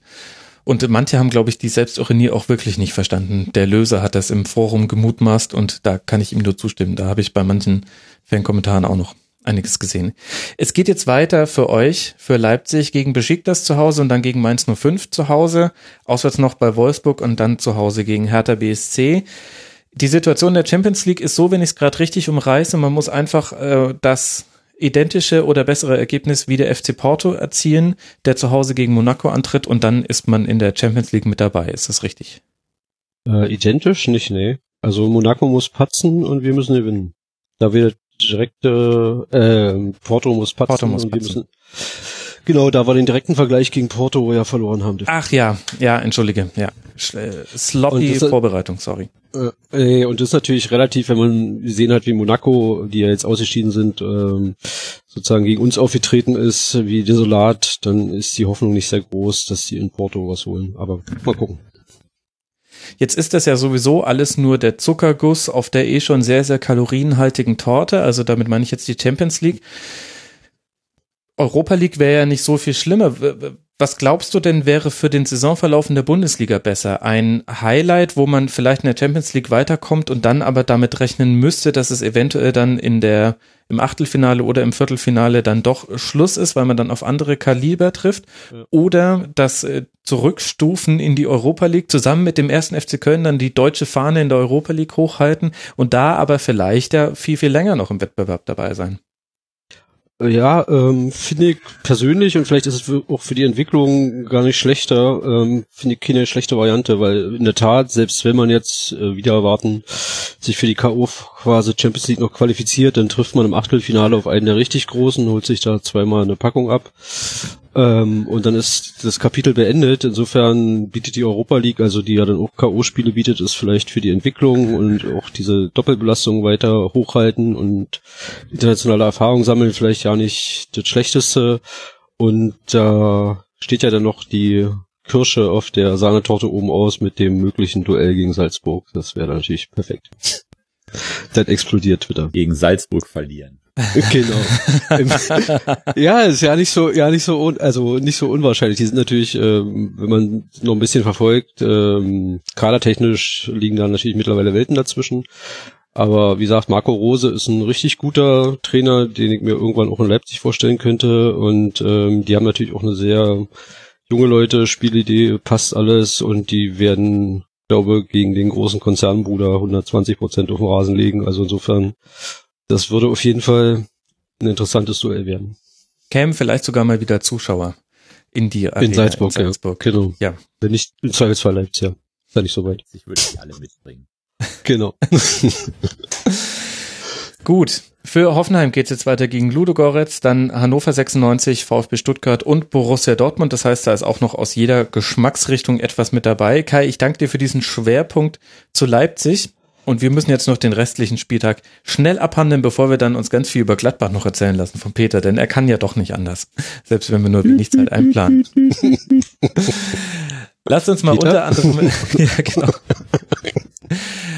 Lasst uns mal über den FC Bayern sprechen. Der hat seinen Vorsprung auf sechs Punkte ausgebaut, 3 zu 1 zu Hause gegen Hannover gewonnen. Wir könnten jetzt drüber diskutieren, ob der sowieso schon wiederholte Strafstoß von Füllkrug nicht noch einmal hätte wiederholt werden müssen, denn da waren wieder Bayern-Spieler im Strafraum und diesmal hatte ja Hannover 96 einen Vorteil aus der Wiederholung, hätte einen Vorteil aus der Wiederholung gehabt. Auf der anderen Seite finde ich aber, Peter, vor allem in der zweiten Halbzeit war es dann doch eine klare Geschichte für den FC Bayern, auch wenn es mit den Toren ein bisschen auf sich warten ließ. Müssen wir da jetzt eine Diskussion drüber aufmachen oder können wir uns auf andere Dinge konzentrieren? Über die Torchancen oder über den Elfmeter? Über den Strafstoß, ja. ähm, ja, abhaken und weitermachen. Also ich finde, ähm, das Spieler in Strafraum laufen ist natürlich eigentlich, also man müsste wahrscheinlich 80 Prozent aller Elfmeter wiederholen. Aber in dem Fall war es natürlich auch schon, also wenn es selbst schon dem viele, Schiedsrichter auffällt, Ja. dann müssen schon äh, sechs, sieben Spieler dann dabei sein. Das war ja auch so. Finde ich insofern auch okay. Die Regel gibt's und dann soll man sie auch mal abpfeifen, wenn es einem auffällt. Ich glaube, Schiedsrichter achten da sonst einfach auch nicht so extrem drauf. Ähm, sonst würde es wahrscheinlich häufiger passieren. Und ja, dass er den zweiten dann hält, ähm, das äh, die Wahrscheinlichkeit ist halt höher, dass man den zweiten hält, wenn der, ähm, wenn derselbe Schütze nochmal antritt. Ähm, Finde ich jetzt auch, ich sage, hat, glaube ich, auch am Spielverlauf, vor allem dadurch, dass das eins zu eins ja kurze Zeit später fiel, dann auch nicht viel gemacht. Ähm, ich fand das Spiel ansonsten war einfach eine ganz souveräne Nummer. Also ähm, 3 zu 1 gegen Hannover klingt jetzt nicht so besonders überragend. Klingt äh, nach Graubrot, aber es war eine ganz, fand ich eine starke Leistung der Bayern gerade in der zweiten Halbzeit und ähm, also überhaupt kein Zweifel, wer da als Gewinner vom Platz gehen würde. Mhm. Und insofern war es so, so frugal sich dieses Ergebnis anhört, eher, glaube ich, wieder ein weiterer Schritt, äh, so die Mannschaft zu festigen mit Müller als Rückkehrer und ähm, eigentlich auch gar keinen Zweifel darüber zu lassen, wer in diesem Jahr einfach den Titel holt. Das kann man, glaube ich, nach 14 Spieltagen der erste und der letzte stehen eigentlich schon fest. Ich weiß nicht, ob man das schon so früh hatte in dieser äh, Konstellation. Ja, wahrscheinlich schon. Aber ähm, das wird so ganz klar sein. Und das ist natürlich auch für die Konkurrenz, falls es sie je gegeben hat, schon auch desillusionierend. Und man geht, glaube ich, schon jetzt mehr oder weniger von Spieltag zu Spieltag immer mit diesem Bewusstsein und dem der Überzeugung, dass der FC Bayern nach wie vor das Maß aller Dinge ist. Und solche Spiele heftigen diesen Eindruck. Ja, vor allen Dingen, also gerade Müller und Vidal in der Anfangsphase waren ja extrem, extrem gut. Die waren ja quasi an jeder Torschance beteiligt. Und Müller ja auch mit dieser Vorlage zum fast 2-0 durch Lewandowski, wo er irgendwie mit einem großen C im Abseits steht und wenn überhaupt. Ähm, jedenfalls nach Ansicht des Videoschiedsrichters. Und also das zeigt natürlich, wenn Müller wieder in Form kommt, wenn Vidal immer besser wird in der zweiten Halbzeit, Rames, äh, tolles Spiel. Das war schon sehr souverän, also we wesentlich souveräner als so der, das Ergebnisverlauf irgendwie hergibt. Ja, und Coman wird jetzt schon wieder als der König von München tituliert von manchen ja, Sportmedien. Das geht auch sehr, sehr schnell, muss man sagen. Ein, ja, war ein schönes Tor, hat auch ein gutes Spiel gemacht, das ist äh, völlig unbestritten. Und Schauner auf der Gegenseite von Hannover hat auch ein überragendes Spiel gemacht, sonst wäre es vielleicht nämlich auch noch deutlicher gewesen und hätte sich weniger nach Graubrot angehört, wie es Peter formuliert hat. Aber es geht auch wirklich einfach sehr schnell. Das, äh, dann ist der Ribéry-Nachfolge gefunden, dann ist die Ribéry-Nachfolge wieder das größte Thema, dann ist er wieder gefunden. Also vielleicht nehme ich das auch nur hier so wahr, aber mir geht das ein bisschen wie beim Tennis, ein bisschen hin und her und hin und her und irgendwie weiß man nicht so richtig. Äh, was machen wir denn mit Hannover 96? Die haben jetzt einen Punkt aus den letzten vier Spielen geholt, stehen aber schon bei 19 geholten Punkten. Ich will jetzt auch nicht die riesen Krisendiskussion aufmachen, aber wenn ich auf das Restprogramm bis zur Winterpause gucke, dann sehe ich ein Heimspiel gegen Hoffenheim, ein Auswärtsspiel in Berlin und ein Heimspiel gegen Leverkusen. Das heißt, wenn wir jetzt auch härter ihre Heimstärke noch belassen, trotz der Niederlage an diesem Spieltag, sind es jetzt drei auch gar nicht so einfache Partien, die dann noch auf Hannover 96 warten. Peter, was glaubst du, ist so die Perspektive von den 96ern? Wir haben natürlich wirklich schon eine Hinrunde gespielt bis jetzt, da sagen wir mal bis vor drei Wochen, wo man wirklich diesen Reportersprech anwendet. Die haben über ihre Verhältnisse gespielt, die haben wirklich das absolute Optimum rausgeholt aus dem, was dieser Kader hergibt. Also ich habe vor der Saison alle 18 Kader mir angeschaut und war mir eigentlich sicher, Hannover hat den schwächsten. Hab das auch entsprechend in der Saisonprognose dann auch so manifestiert. Das wird natürlich wieder nichts mehr. Aber äh, ja, sie, die, die werden jetzt geerdet. Geerdet ist, ist, ich will nicht sagen klassischer Breitenreiter-Modus, aber ähm, äh, die sind natürlich am Limit und haben ihre Grenzen erreicht und kriegen sie jetzt auch mal aufgezeigt. Also ähm, die können heilfroh sein natürlich über die 19 Punkte und die werden sie noch bitter brauchen und dafür nochmal sehr, sehr dankbar sein, weil die können natürlich am Ende wirklich Gold wert sein, wenn es um Klassenhalt geht und um nichts anderes, muss man ja klar sehen, geht's da auch bei allen diesen auch zusätzlichen Nebengeräuschen, die da dieser Verein jetzt ist schon seit Wochen und Monaten zu ertragen hat. Mhm. Mit Kind, mit Held und so weiter und so fort. Also diese, diese Führungsriege, die ist ja wirklich die perfekte Besetzung für jeden Mafia-Thriller äh, mit Schröder dabei und so. Ähm, ja. Also insofern, ähm, ja, muss man wirklich sagen, bis jetzt eigentlich wirklich total gut durch die Saison durchgekommen und keiner sollte sich wundern, wenn es jetzt schlechter wird. Also die zumal sie ja mit den 19 Punkten echt ihr Soll für die Hinrunde schon erfüllt haben. Wenn man guckt, wenn man Köln abzieht als 18. sozusagen, müssen sie noch ein bis zwei Mannschaften hinter sich lassen oder zwei ähm, und haben jetzt acht Punkte Vorsprung auf Bremen. Ähm, insofern alles im Soll, alles gut. Also kein Grund, da irgendwie in Unruhe zu verfallen, weil man jetzt mal gegen die Top-Clubs ein paar Spiele verliert. Ja, dann stellt sich nur noch die Frage, muss man denn in Borussia Mönchengladbach oder bei Borussia Mönchengladbach in Unruhe verfallen, Peter? Ein 0 zu 3 beim VfL Wolfsburg. Hacking kehrt zum VfL zurück und verliert. In der Höhe zu deutlich, würde ich sagen. Aber war es vielleicht wegen des Abwehrverhaltens von Gladbach auch nicht unverdient, das 0 zu 3? Also ich glaube, ich wäre in Unruhe verfallen, wenn das Spiel anders ausgegangen wäre. ja, du bist natürlich so ein alter Hase. Dich überrascht nichts mehr. Äh, in Wolfsburg zu verlieren gehört einfach zu einer guten Gladbach-Saison dazu. Und ähm, da haben sie, glaube ich, jetzt seit 14 oder 15 Jahren nicht gewonnen. Das ist also ungefähr fast die Zeit, die Wolfsburg in der Bundesliga ist. Nein, das hat mich jetzt nicht total überrascht, weil ähm, solche Spiele hat diese Mannschaft dieser Saison auch echt immer wieder drin gehabt. Das Heimspiel gegen Mainz, das Heimspiel gegen Frankfurt, wo sie einfach ein frühes Gegentor kassieren und damit einfach nicht mehr parat kommen letztlich. Ne? Also ähm, diese Fähigkeit, ein Spiel zu drehen, haben sie zwar auch schon bewiesen, überraschenderweise, ein, zwei Mal in Hoffenheim zum Beispiel. Aber ähm, in dem Fall war es auch einfach das ganze Spielkonzept gleich über den Haufen geworfen. Und ähm, das ist schon so ein Bild dieser Mannschaft, was man relativ häufig feststellt, dass sie doch sehr lange braucht, um dann sich auf diese Situation einzustellen, statt sofort zurückzuschlagen. Mhm. Oder einfach zu sagen, wir äh, spielen jetzt einfach so weiter, als stünde es noch 0 zu 0. Ähm, das funktioniert halt nicht. Abgesehen davon finde ich, kann man dieses Ergebnis halt auch nicht nur an den Gladbachern festmachen, sondern Wolfsburg ist einfach seit Wochen auch einfach gut drauf, muss man sagen. Die haben äh, viele Spieler, hat Schmidt da auch wieder nach oben gebracht, Mali zum Beispiel, die mhm. äh, einfach auch über Wochen und Monate in der Agonie waren. Ähm, das ist auch ein Verdienst von Wolfsburg, auch ein Verdienst von Schmidt und jetzt nicht nur eine Malaise der Borussia gewesen. Mhm. Also, Yunus Mali, unfassbares Spiel. Vier Schüsse, ja. ein Tor, eine Torschussvorlage, nein, ein Tor, eine Torvorlage war es sogar. Und die Passquote in der gegnerischen Hälfte 97 Prozent. Ich habe auf Twitter auch äh, seine Passmap äh, vertwittert. Das waren Risikopässe. Schön auch in den Strafraum rein, schöne Spielverlagerung. Der hat einen unglaublichen Lauf gerade. Wobei man sagen muss, also die Anfangsphase, die ersten 20 Minuten von Wolfsburg waren natürlich schon extrem gut und da war Mali also echt on fire. Aber dann gab's ja so die Phase ab der 30. oder so, wo dann auch mit den beiden Abseitstoren kurz hintereinander durch Hazard und Stindel, ähm, wo man schon plötzlich wieder das Gefühl hatte, was ja Wolfsburg in den letzten Wochen auch öfter drauf hatte, so wir spielen eine Halbzeit sehr gut oder eine halbe Halbzeit und verfallen dann in so eine merkwürdige Passivität. Also da hatte ich schon so für eine kurz vor und kurz nach der Halbzeit schon so das Gefühl, dann gab es ja nochmal die Doppelchance da kurz nach Halbzeit für Stindel und Raphael.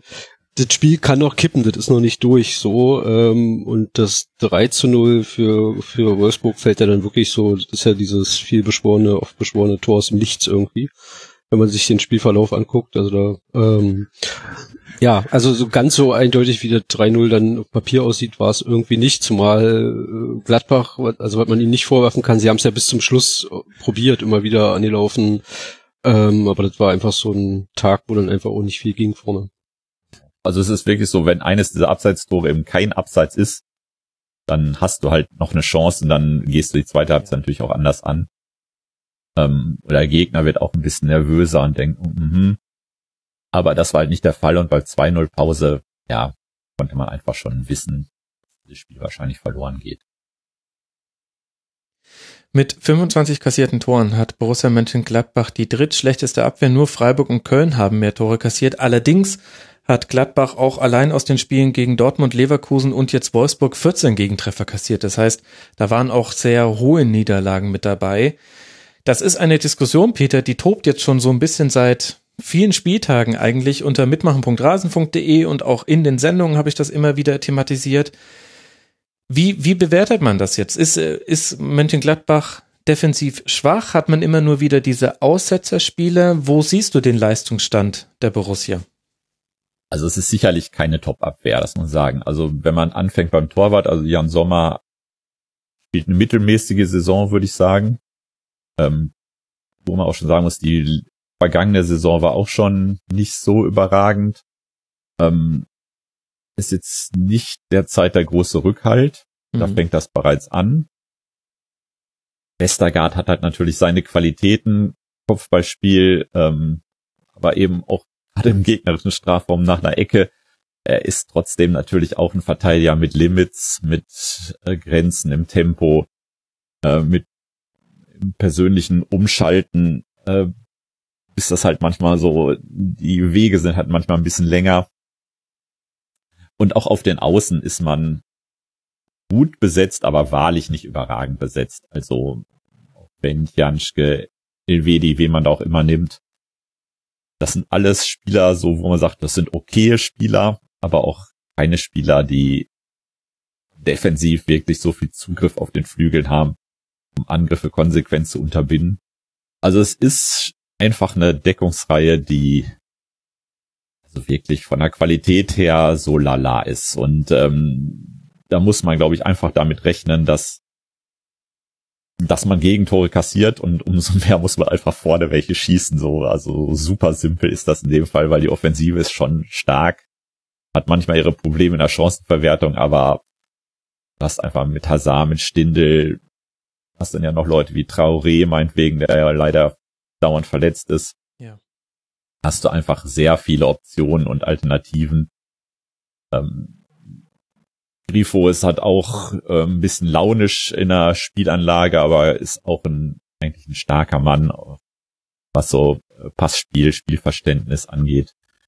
Also du hast äh, da einfach ganz viel Möglichkeiten und ähm, die müssen das kompensieren, was dann einfach hinten passiert. Und du hast natürlich einen Schlüsselspieler mit Christoph Kramer, der gestern auch nicht dabei war, dessen Fehlen man, also ist einer dieser Spieler, deren Fehlen oder deren Qualitäten dann besonders auftritt, wenn er nicht dabei ist, Mhm. weil man dann einfach merkt, äh, wie sehr er dafür sorgt, diese Mitte einfach zuzukriegen. Ähm, er ist schon der, finde ich, der wichtigste Mann in der Mannschaft. Er ist wie Sauerstoff. Du merkst erst, wie wichtig er ist, wenn du keinen mehr hast. Genau, bei Schweinsteiger war das öfter auch mal so. Ja, das stimmt. Toni Kroos übrigens auch, aber das darf man nicht sagen, ohne von manchen Bayern-Fans gesteinigt zu werden. Beim Wolfsburg spielt jetzt dann äh, zu Hause noch gegen den HS, nein, auswärts beim HSV und beim 1. FC Köln und zu Hause noch gegen Leipzig. Das heißt, für Wolfsburg waren das jetzt auch wichtige Punkte im Kampf gegen das Versacken im äh, hinteren Tabellendrittel.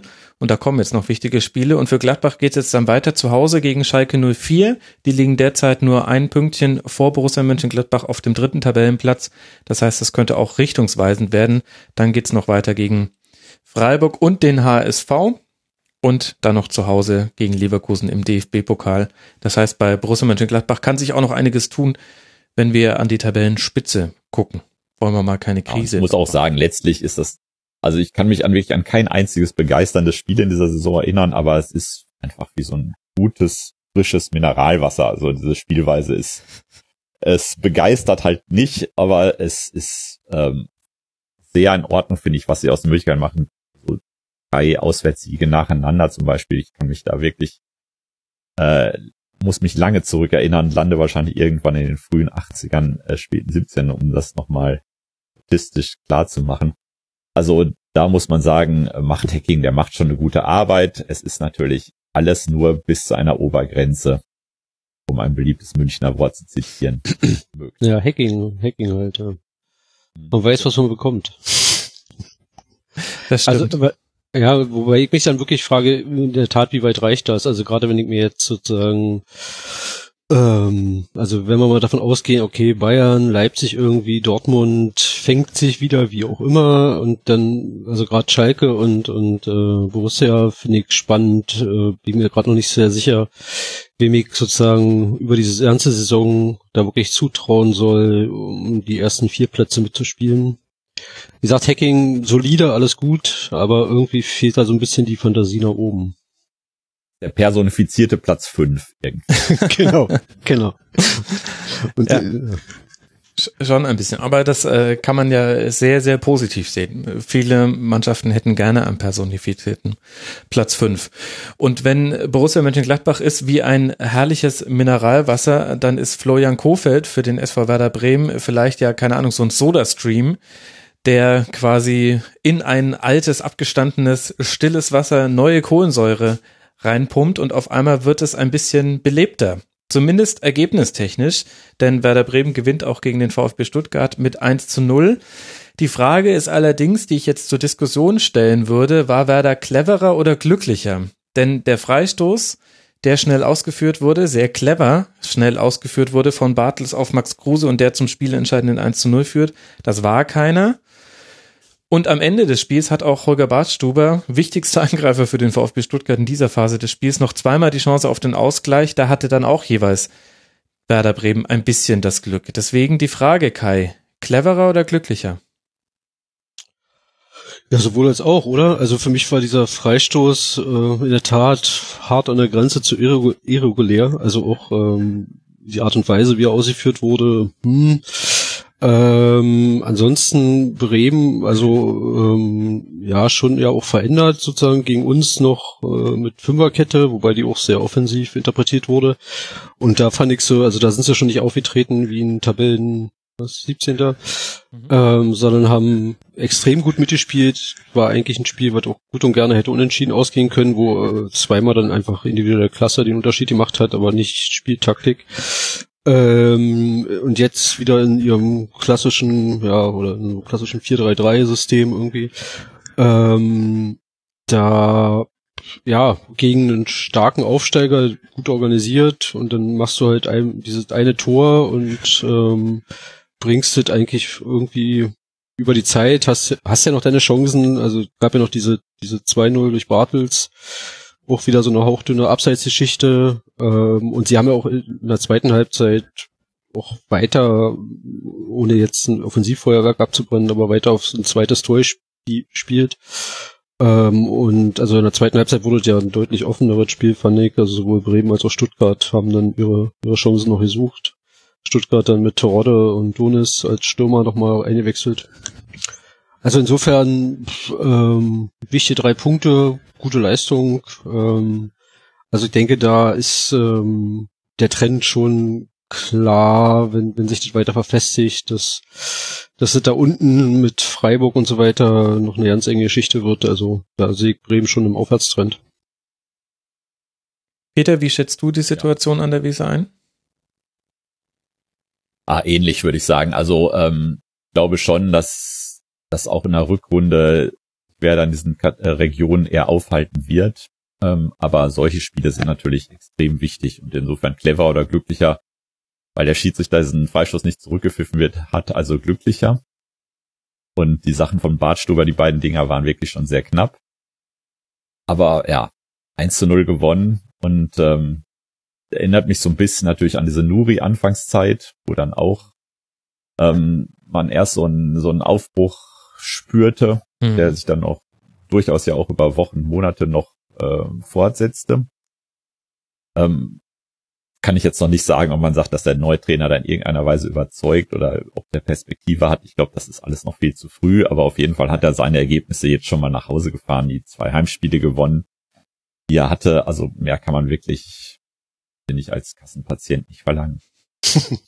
Und denkt natürlich extrem an Kruse auch, der jetzt, glaube ich, vierte Tor oder vierte Torbeteiligung in Folge ausgeführt ja. hat. Mhm. Also wenn jemand trifft, dann er und das ist natürlich immer so eine so eine Sache, wenn du so extrem von einem Spieler abhängig bist, ähm, weil äh, weil dein Kader ansonsten natürlich auch ja Bundesliga Standard ist maximal, dann kann es natürlich im Fall einer Verletzung oder einer, einer Schwächephase wieder sozusagen Formschwäche natürlich auch schnell sagen Bartels und Kruse, ne? Die waren ja, beide okay, verletzt beide, ja. und mhm. haben jetzt beide wieder eigentlich diejenigen, die Offensive darstellen bei Werder. Ne?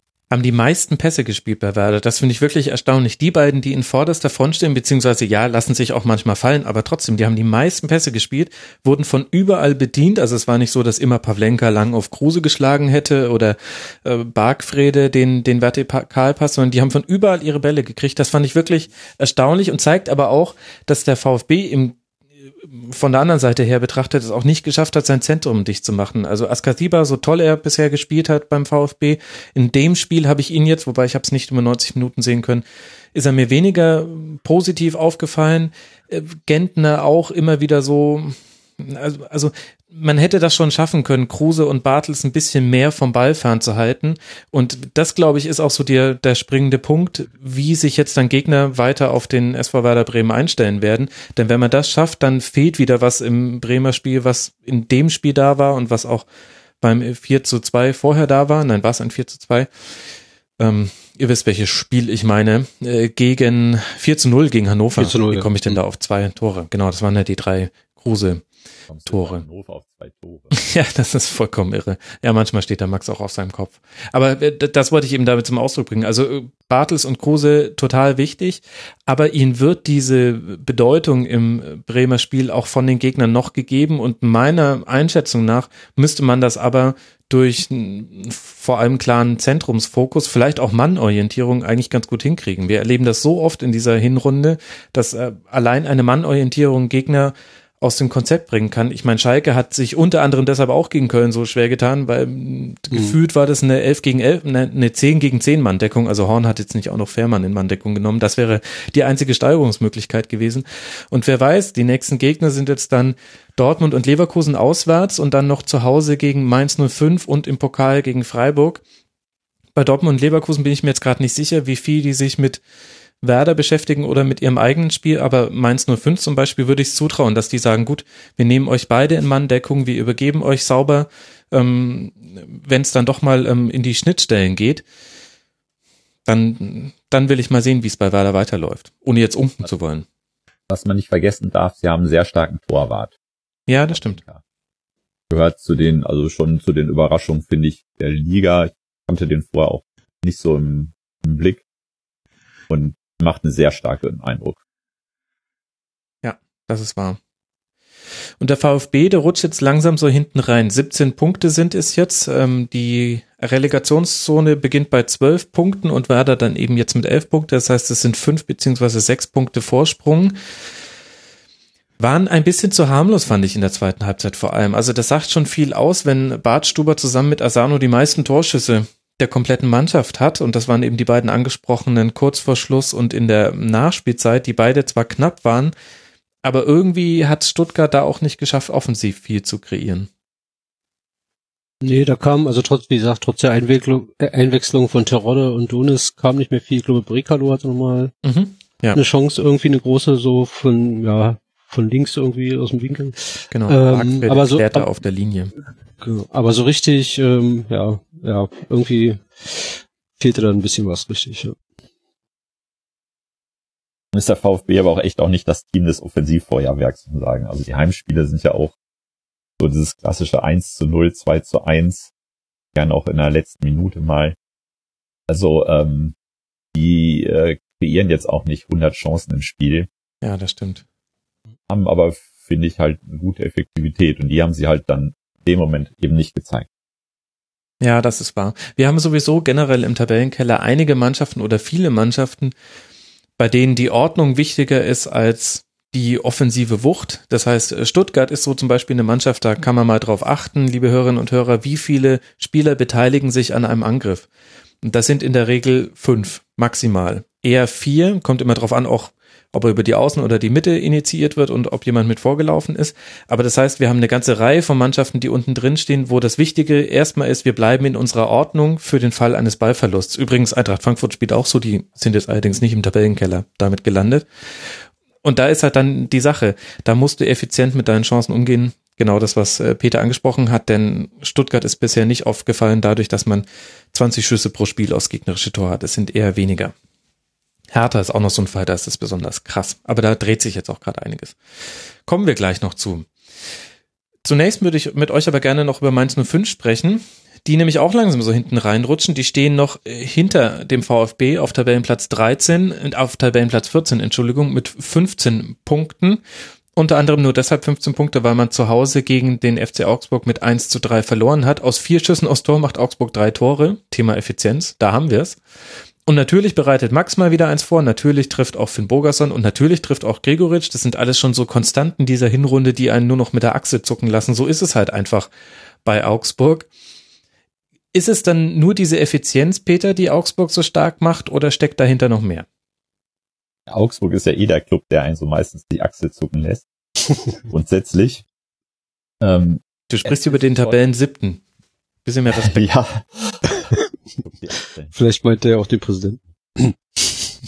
also es ist schon äh, die Mannschaft, die wirklich auch ähm, also wirklich verstanden hat, worum es geht, finde ich. Also die haben wie dieser Hinrunde wirklich äh, ähnlich wie Hannover im Großteil gilt das so, finde ich, auch für Augsburg das Maximum aus ihren Möglichkeiten geholt, stehen sehr geordnet, sind vorne sehr effektiv, haben einfach starke Individualleute mit Bayer, mit Max, mit äh, Finn Bogerson und Gregoritsch eben. Und äh, die sind voll auf Ergebnisfußball, finde ich. Also es sind jetzt keine, die ähm, man sagt, ich gehe nach Augsburg, um Fußball zu gucken, ähm, sondern es ist äh, einfach eine Struktur in dieser Mannschaft. Das hat der Baum einfach gut gemacht und ähm, muss ich sagen, das hätte ich selber auch gar nicht erwartet, als er installiert wurde. Hm. Aber jetzt, nachdem er so knapp ein Jahr, glaube ich, im Amt ist, muss man wirklich sagen, hat er diesem Team wirklich eine ordnende Hand verordnet und äh, gegeben. Und ja, da muss ich sagen, das ist äh, eine der positiven Teams in dieser Hinrunde, die, äh, muss man wirklich sagen, dass sie bis jetzt das gemacht haben. Also kann ich nur einen Hut vorziehen. Wobei, gerade bei diesem Spiel, also gerade in der ersten Halbzeit natürlich auch echt mit dankbarer oder mit, mit Mithilfe von Mainz, also gerade da lief ja viel bei, bei Augsburg über die linke Seite. Ja. Ähm, und da, also das 1-0 ist einfach auch viel zu naiv verteidigt und auch das 2-0, wo der Mainzer Torwart die Flanke fallen lässt und anschließend Gregoritsch fault und dann Strafstoß. Also die zwei Tore müssen so nicht fallen oder dürfen natürlich so nicht fallen. Ähm, da war schon viel Mithilfe der, der Viererkette von, Mainz, äh, ja, von Mainz dabei. Ja, das stimmt. Und dann kommt natürlich noch der Spielverlauf mit dazu. Du schießt den Anschlusstreffer und 57 Sekunden danach steht es dann auch schon wieder 3 zu 1 und dann ist der Deckel drauf, wie man so schön sagt. Ja, und dieser Elfmeter, der nicht gegebene bei dem Foul an Holtmann nach dem Abschluss, den irgendwie 70., 73. Mhm, 73. ja.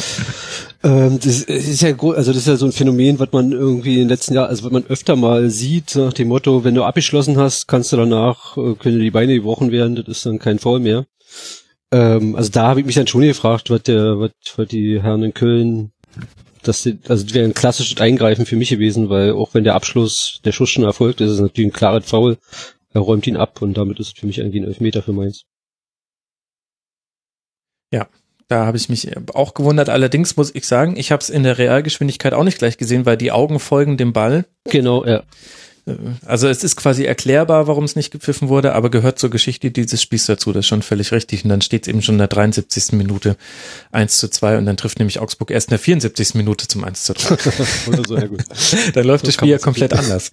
Dann kann das ja noch 2 zu 4 ausgehen. Nein, ich mache natürlich hier nur schlechte Witze wenn ich mir angucke, wer im Sturmzentrum gestartet ist, Peter, dann habe ich da wieder Kodro, der hat in 90 Minuten keinen einzigen Schuss gegeben. Mhm. Latzer und Maxim waren die gefährlichsten Spieler. Ist das auch das größte Problem vom FSV?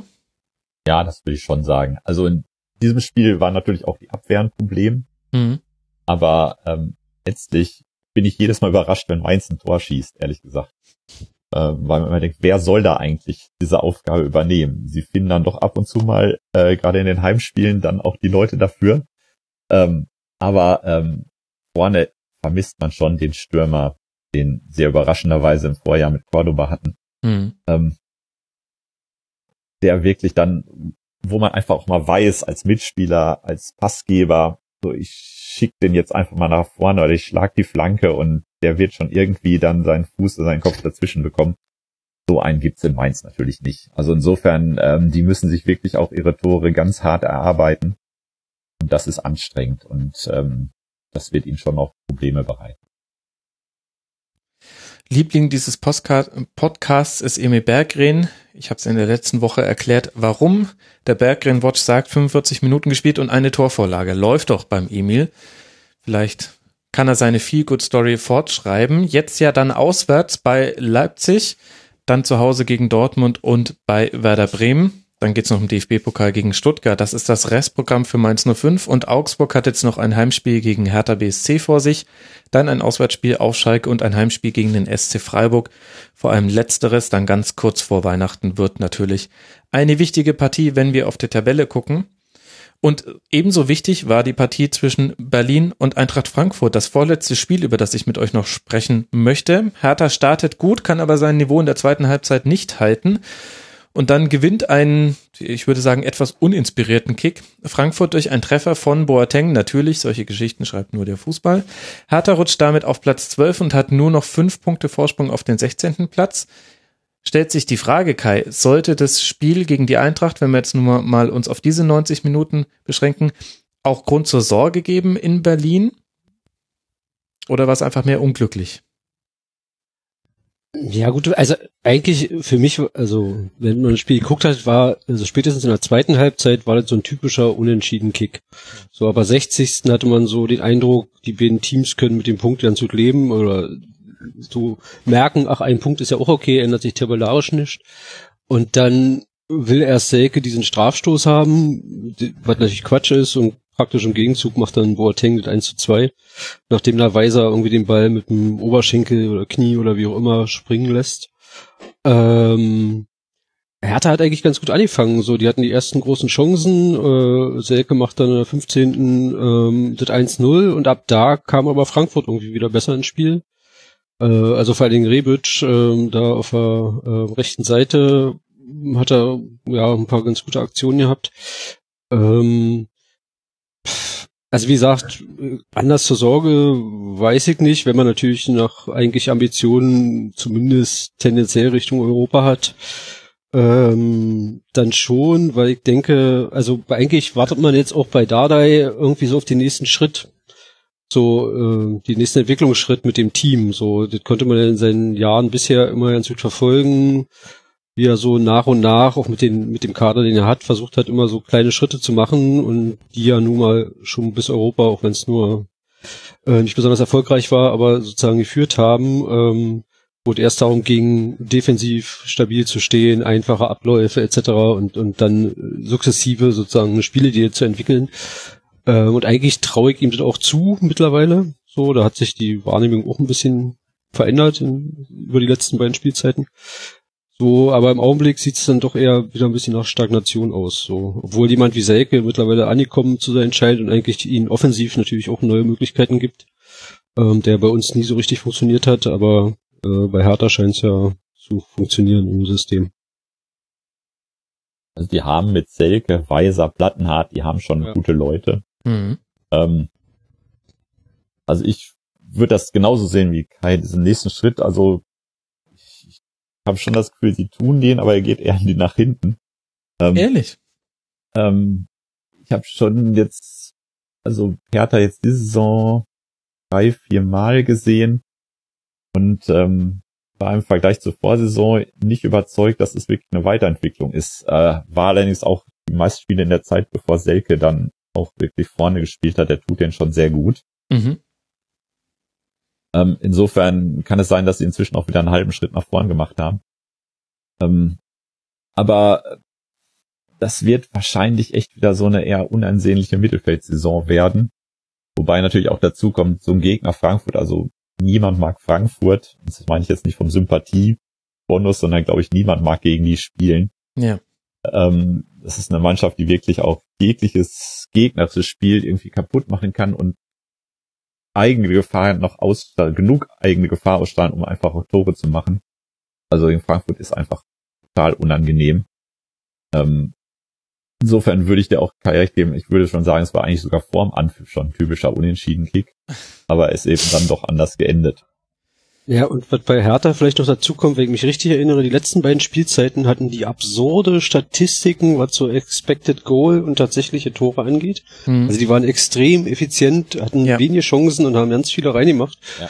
Und, und jetzt in dem Spiel hattest du irgendwie 15 zu 7 Torschüsse, so, aber eben nur ein Tor. Also da, ähm, ja, vielleicht erwartbar, man kann nicht, äh, also wenn man auf Dauer überperformt, dann ist es irgendein struktureller Grund, aber vielleicht, ähm, da sind sie jetzt einfach wieder auf Normalniveau angekommen. Ja, also es ist weiter das Team mit den wenigsten Schüssen pro Spiel, nämlich nur neun, damit auf Platz 18 in der Fußball-Bundesliga, aber daraus 19 Tore gemacht. Das heißt, diese Effizienz haben sie sich schon immer noch bewahrt.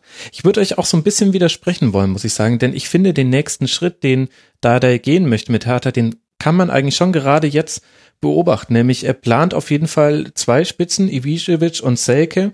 Verletzungsbedingt konnte man das jetzt erst ein paar Spiele sehen, aber das ist, glaube ich, schon seine präferierte Variante. Du hast schnelle Außen, die auch gerade Weiser schiebt auch weit nach vorne, selbst wenn er aus der Außenverteidigerposition kommt.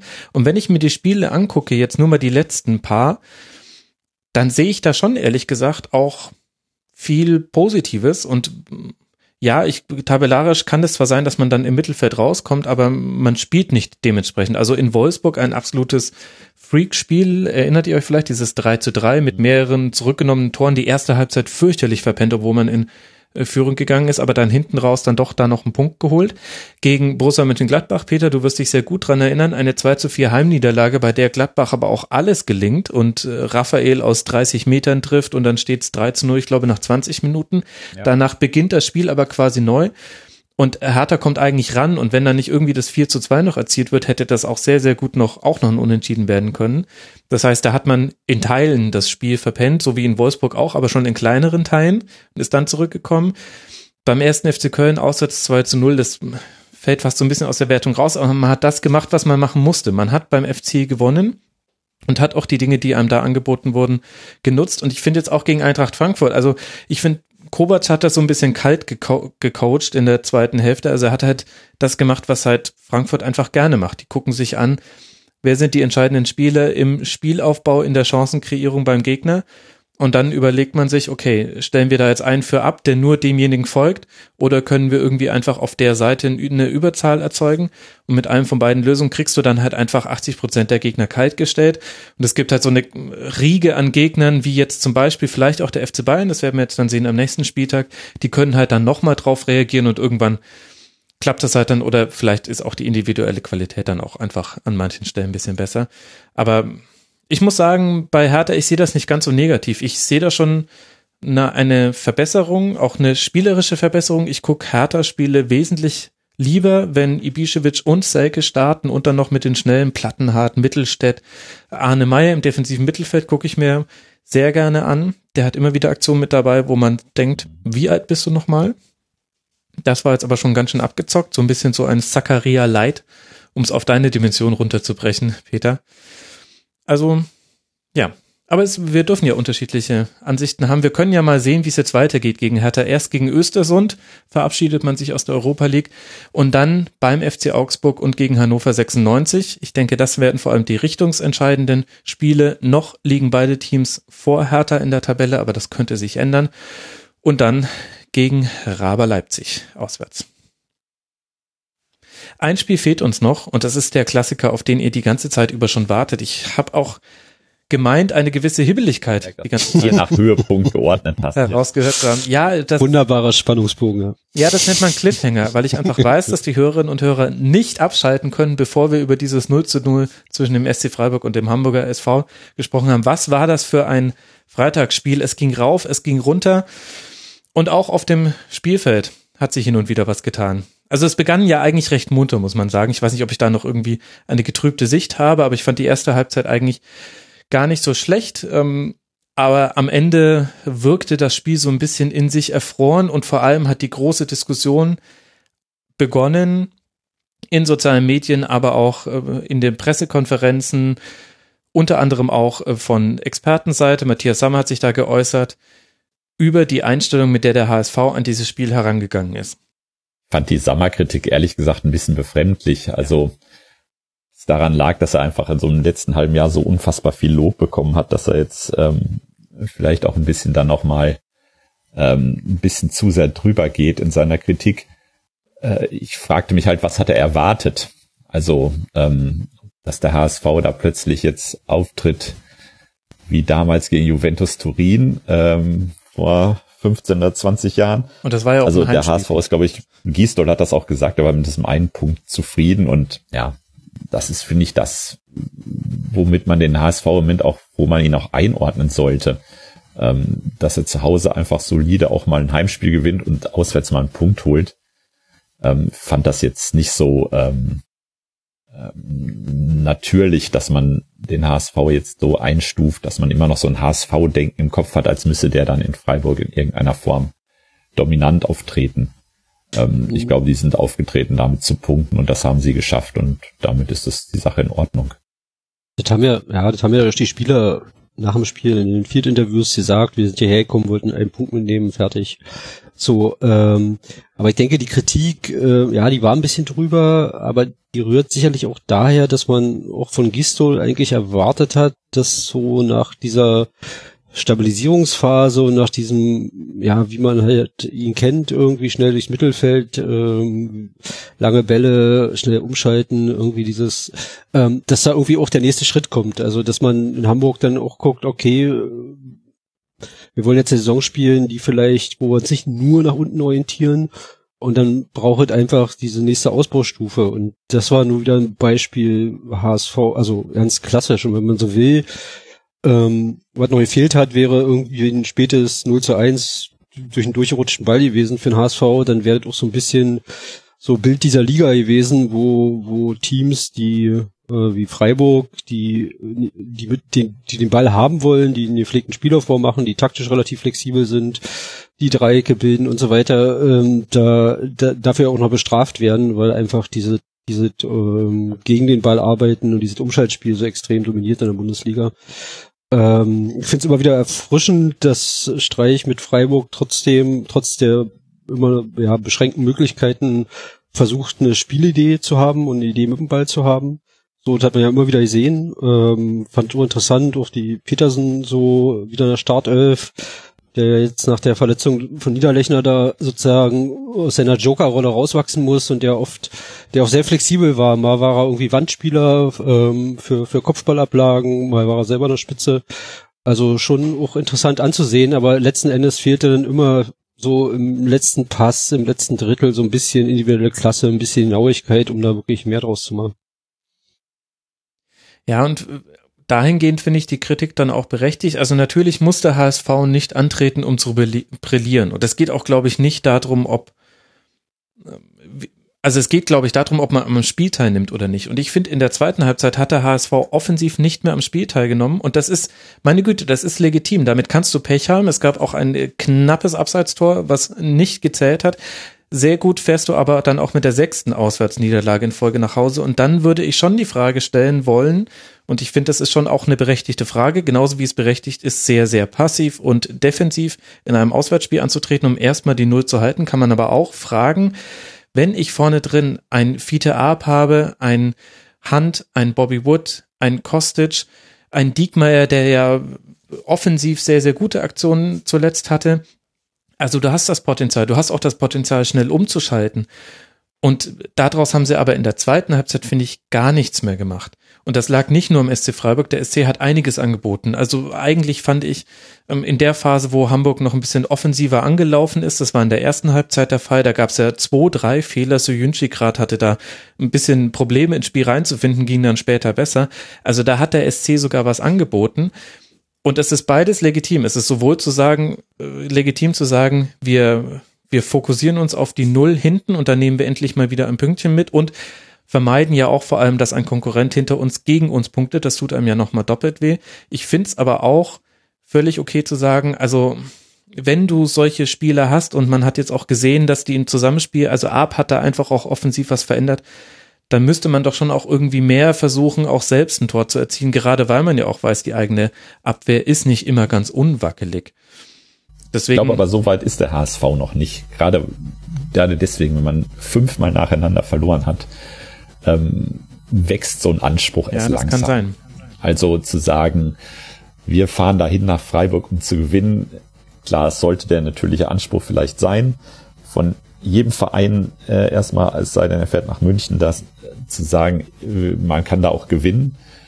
Aber ähm, äh, wenn man nur negative Erfahrungen gemacht hat, ähm, ist, glaube ich, so ein Punkt eher ein positive äh, Erfahrung. Natürlich irgendwann, je, je mehr die Uhr tickt und die Zeit verwaltet, dass jetzt, jetzt sichern wir immer mehr dieses 0 zu 0. Ähm, das haben wir dann zumindest schon mal und dann kann man vielleicht auch später mal auf irgendwas anderem aufbauen. Also Aber, das finde also, ich durchaus nachvollziehbar. Ja, ist nachvoll nachvollziehbar, ja. Aber also ich glaube, äh, Sammer hat sich ja auch, also so Ausgangspunkt seines kleinen Rants waren ja auch die Abschläge von Martinia, also die dann so thematisiert wurden. Und ich glaube, ich hatte nachgesehen, der HSV hatte in der ersten Halbzeit 103 angekommene Pässe. Also sowas macht Kimmich in einer guten Halbzeit alleine gefühlt. Ähm, das, ähm, das war schon und in der zweiten Halbzeit, also in der ersten Halbzeit ging ja noch viel so über links mit Kostic, da gab es auch noch ein paar Chancen. Mhm. So, ähm, aber zweite Halbzeit war schon echt dünn. Also da auch klar, Freiburg hat gut verschoben. Wie gesagt, zu Zünchi hat mir eigentlich nach seinen ein, zwei Wacklern sehr gut gefallen, auch ja. weil ich das erste Mal ihn äh, in der letzten Saison war er ja öfter noch ein Unsicherheitsfaktor, da hat man gemerkt, er muss in der Liga ankommen, er ist noch sehr jung. Ähm, da habe ich diesmal gemerkt, so da ist echt ein Entwicklungsschritt passiert irgendwie. Was für Freiburg natürlich auch wieder heißt, dass er schon wieder für große Clubs interessant wird. Also gibt's ja auch schon wieder die ersten Gerüchte. Ähm, aber also da, da war der HSV, da kam ja gar nichts mehr vom HSV. Also also für einen Bundesliga-Verein muss auch in einem Auswärtsspiel ein bisschen anderen Anspruch an sich haben, finde ich. Ich meine, es ist eine subjektive Frage, wie man dazu steht. Mir wäre nur schon wichtig an der Stelle auch noch zu sagen, ja, man hat sich auf die defensive Null konzentriert, man hat aber trotzdem 21 Schüsse zugelassen. Davon gingen allerdings auch nur zwei aufs Tor, was so ein bisschen dann äh, den Fokus auf die Stürmersituation legt, haben wir ja schon thematisiert. Petersen spielt für Niederlechner, vielleicht bräuchte man da aber im Winter, wenn man dann irgendwo vielleicht aus dem eigenen Nachwuchs noch jemanden hat, noch eine weitere Alternative. Also Freiburg hat auch viele Dinge kreiert, obwohl der HSV sich so aufs Verteidigen hm, beschränkt hat, fast schon. Also äh, ja, es ist es ist eine hitzige Debatte, wie auch alles rund um den HSV. Es wird einem ja auch, wenn man den HSV kritisiert, sofort unterstellt, man würde das nur tun, um den HSV zu kritisieren. Das ist fast, als würde ich Leipzig kritisieren. Ich glaube, das ist ähnlich. Deswegen ist es auch. Ist ja keine Unterstellung. Ja, genau. Da, da geht es schon los mit den Unterstellungen. Genau. Meine Güte, jetzt wird's wieder bei Twitter losgehen. Nein, ihr, ihr wisst ja, was ich meine. Das hat natürlich auch alles immer mit der Vergangenheit zu tun. Also alles, wie wir jetzt über Fußball sprechen, hat eigentlich immer damit zu tun, wie die letzten Jahre so liefen und so verteilen sich dann auch Sympathien, Antipathien neu und dann wird einem auch unterstellt, dass man einfach nur aus äh, Grund XY jetzt etwas kritisieren würde, aber es hätte auch schiefgehen können, ist es aber nicht und das ist das Wichtige. 14 Punkte hat damit der HSV und damit zwei Punkte Vorsprung eben auf den SC Freiburg. Das ist die wichtige Botschaft und es geht jetzt noch weiter mit zwei Heimspielen für Hamburg. Da haben wir auch jeweils ein anderes Hamburg erlebt als in den Auswärtsspielen und zwar jetzt gegen den VfL Wolfsburg. Sehr wichtige Partie. Man könnte mit einem Dreier punktgleich mit dem VfL Wolfsburg aus dem 15. Tabellen, ähm, auf dem 15. Spieltag herausgehen, hätte dann 17 Punkte, dann zu Hause gegen die Eintracht aus Frankfurt und dann auswärts bei Borussia Mönchengladbach. Der SC spielt jetzt dann auswärts beim ersten FC Köln nach dem Trainerwechsel mit die entscheidende Partie wahrscheinlich jetzt im Tabellenkeller für den 15. Tabellen 15. Spielplatz. Spieltag, das ist ja fürchterlich. Leute, wir, wir machen ja eh Sendung ist lang. Ja, es, es ist wirklich lang. Unglaublich. Ja, und ich habe vergessen, mir die Kanne Kaffee hochzustellen, deswegen hatte ich jetzt nur eine Tasse. Das merkt man, liebe Hörerinnen und Hörer.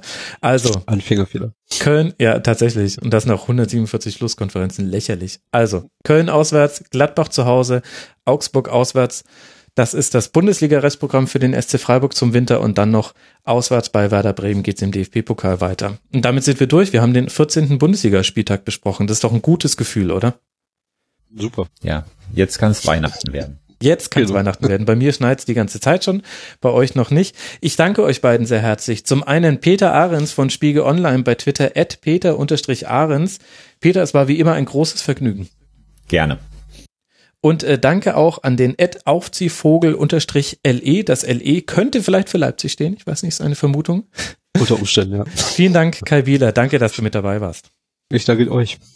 Und ich habe noch zwei Podcast-Empfehlungen an alle Hörerinnen und Hörer da draußen und natürlich auch für euch beide. Und zwar zum einen möchte ich empfehlen Dunkle Heimat. Das ist eine Produktion von Antenne Bayern, unter anderem mit Bernie Meyer vom Brennerpass, den ich auch sehr empfehlen kann. Ist so ein bisschen ein True Crime Format und ich möchte empfehlen den Trikot-Austausch-Podcast. Das sind zwei Österreicher, die sich über Trikots unterhalten.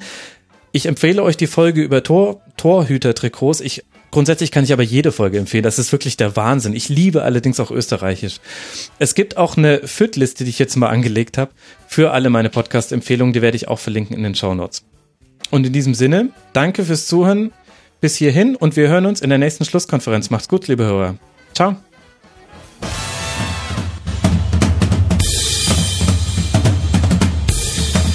Das war die Rasenfunk-Schlusskonferenz. Wir gehen nun zurück in die angeschlossenen Funkhäuser.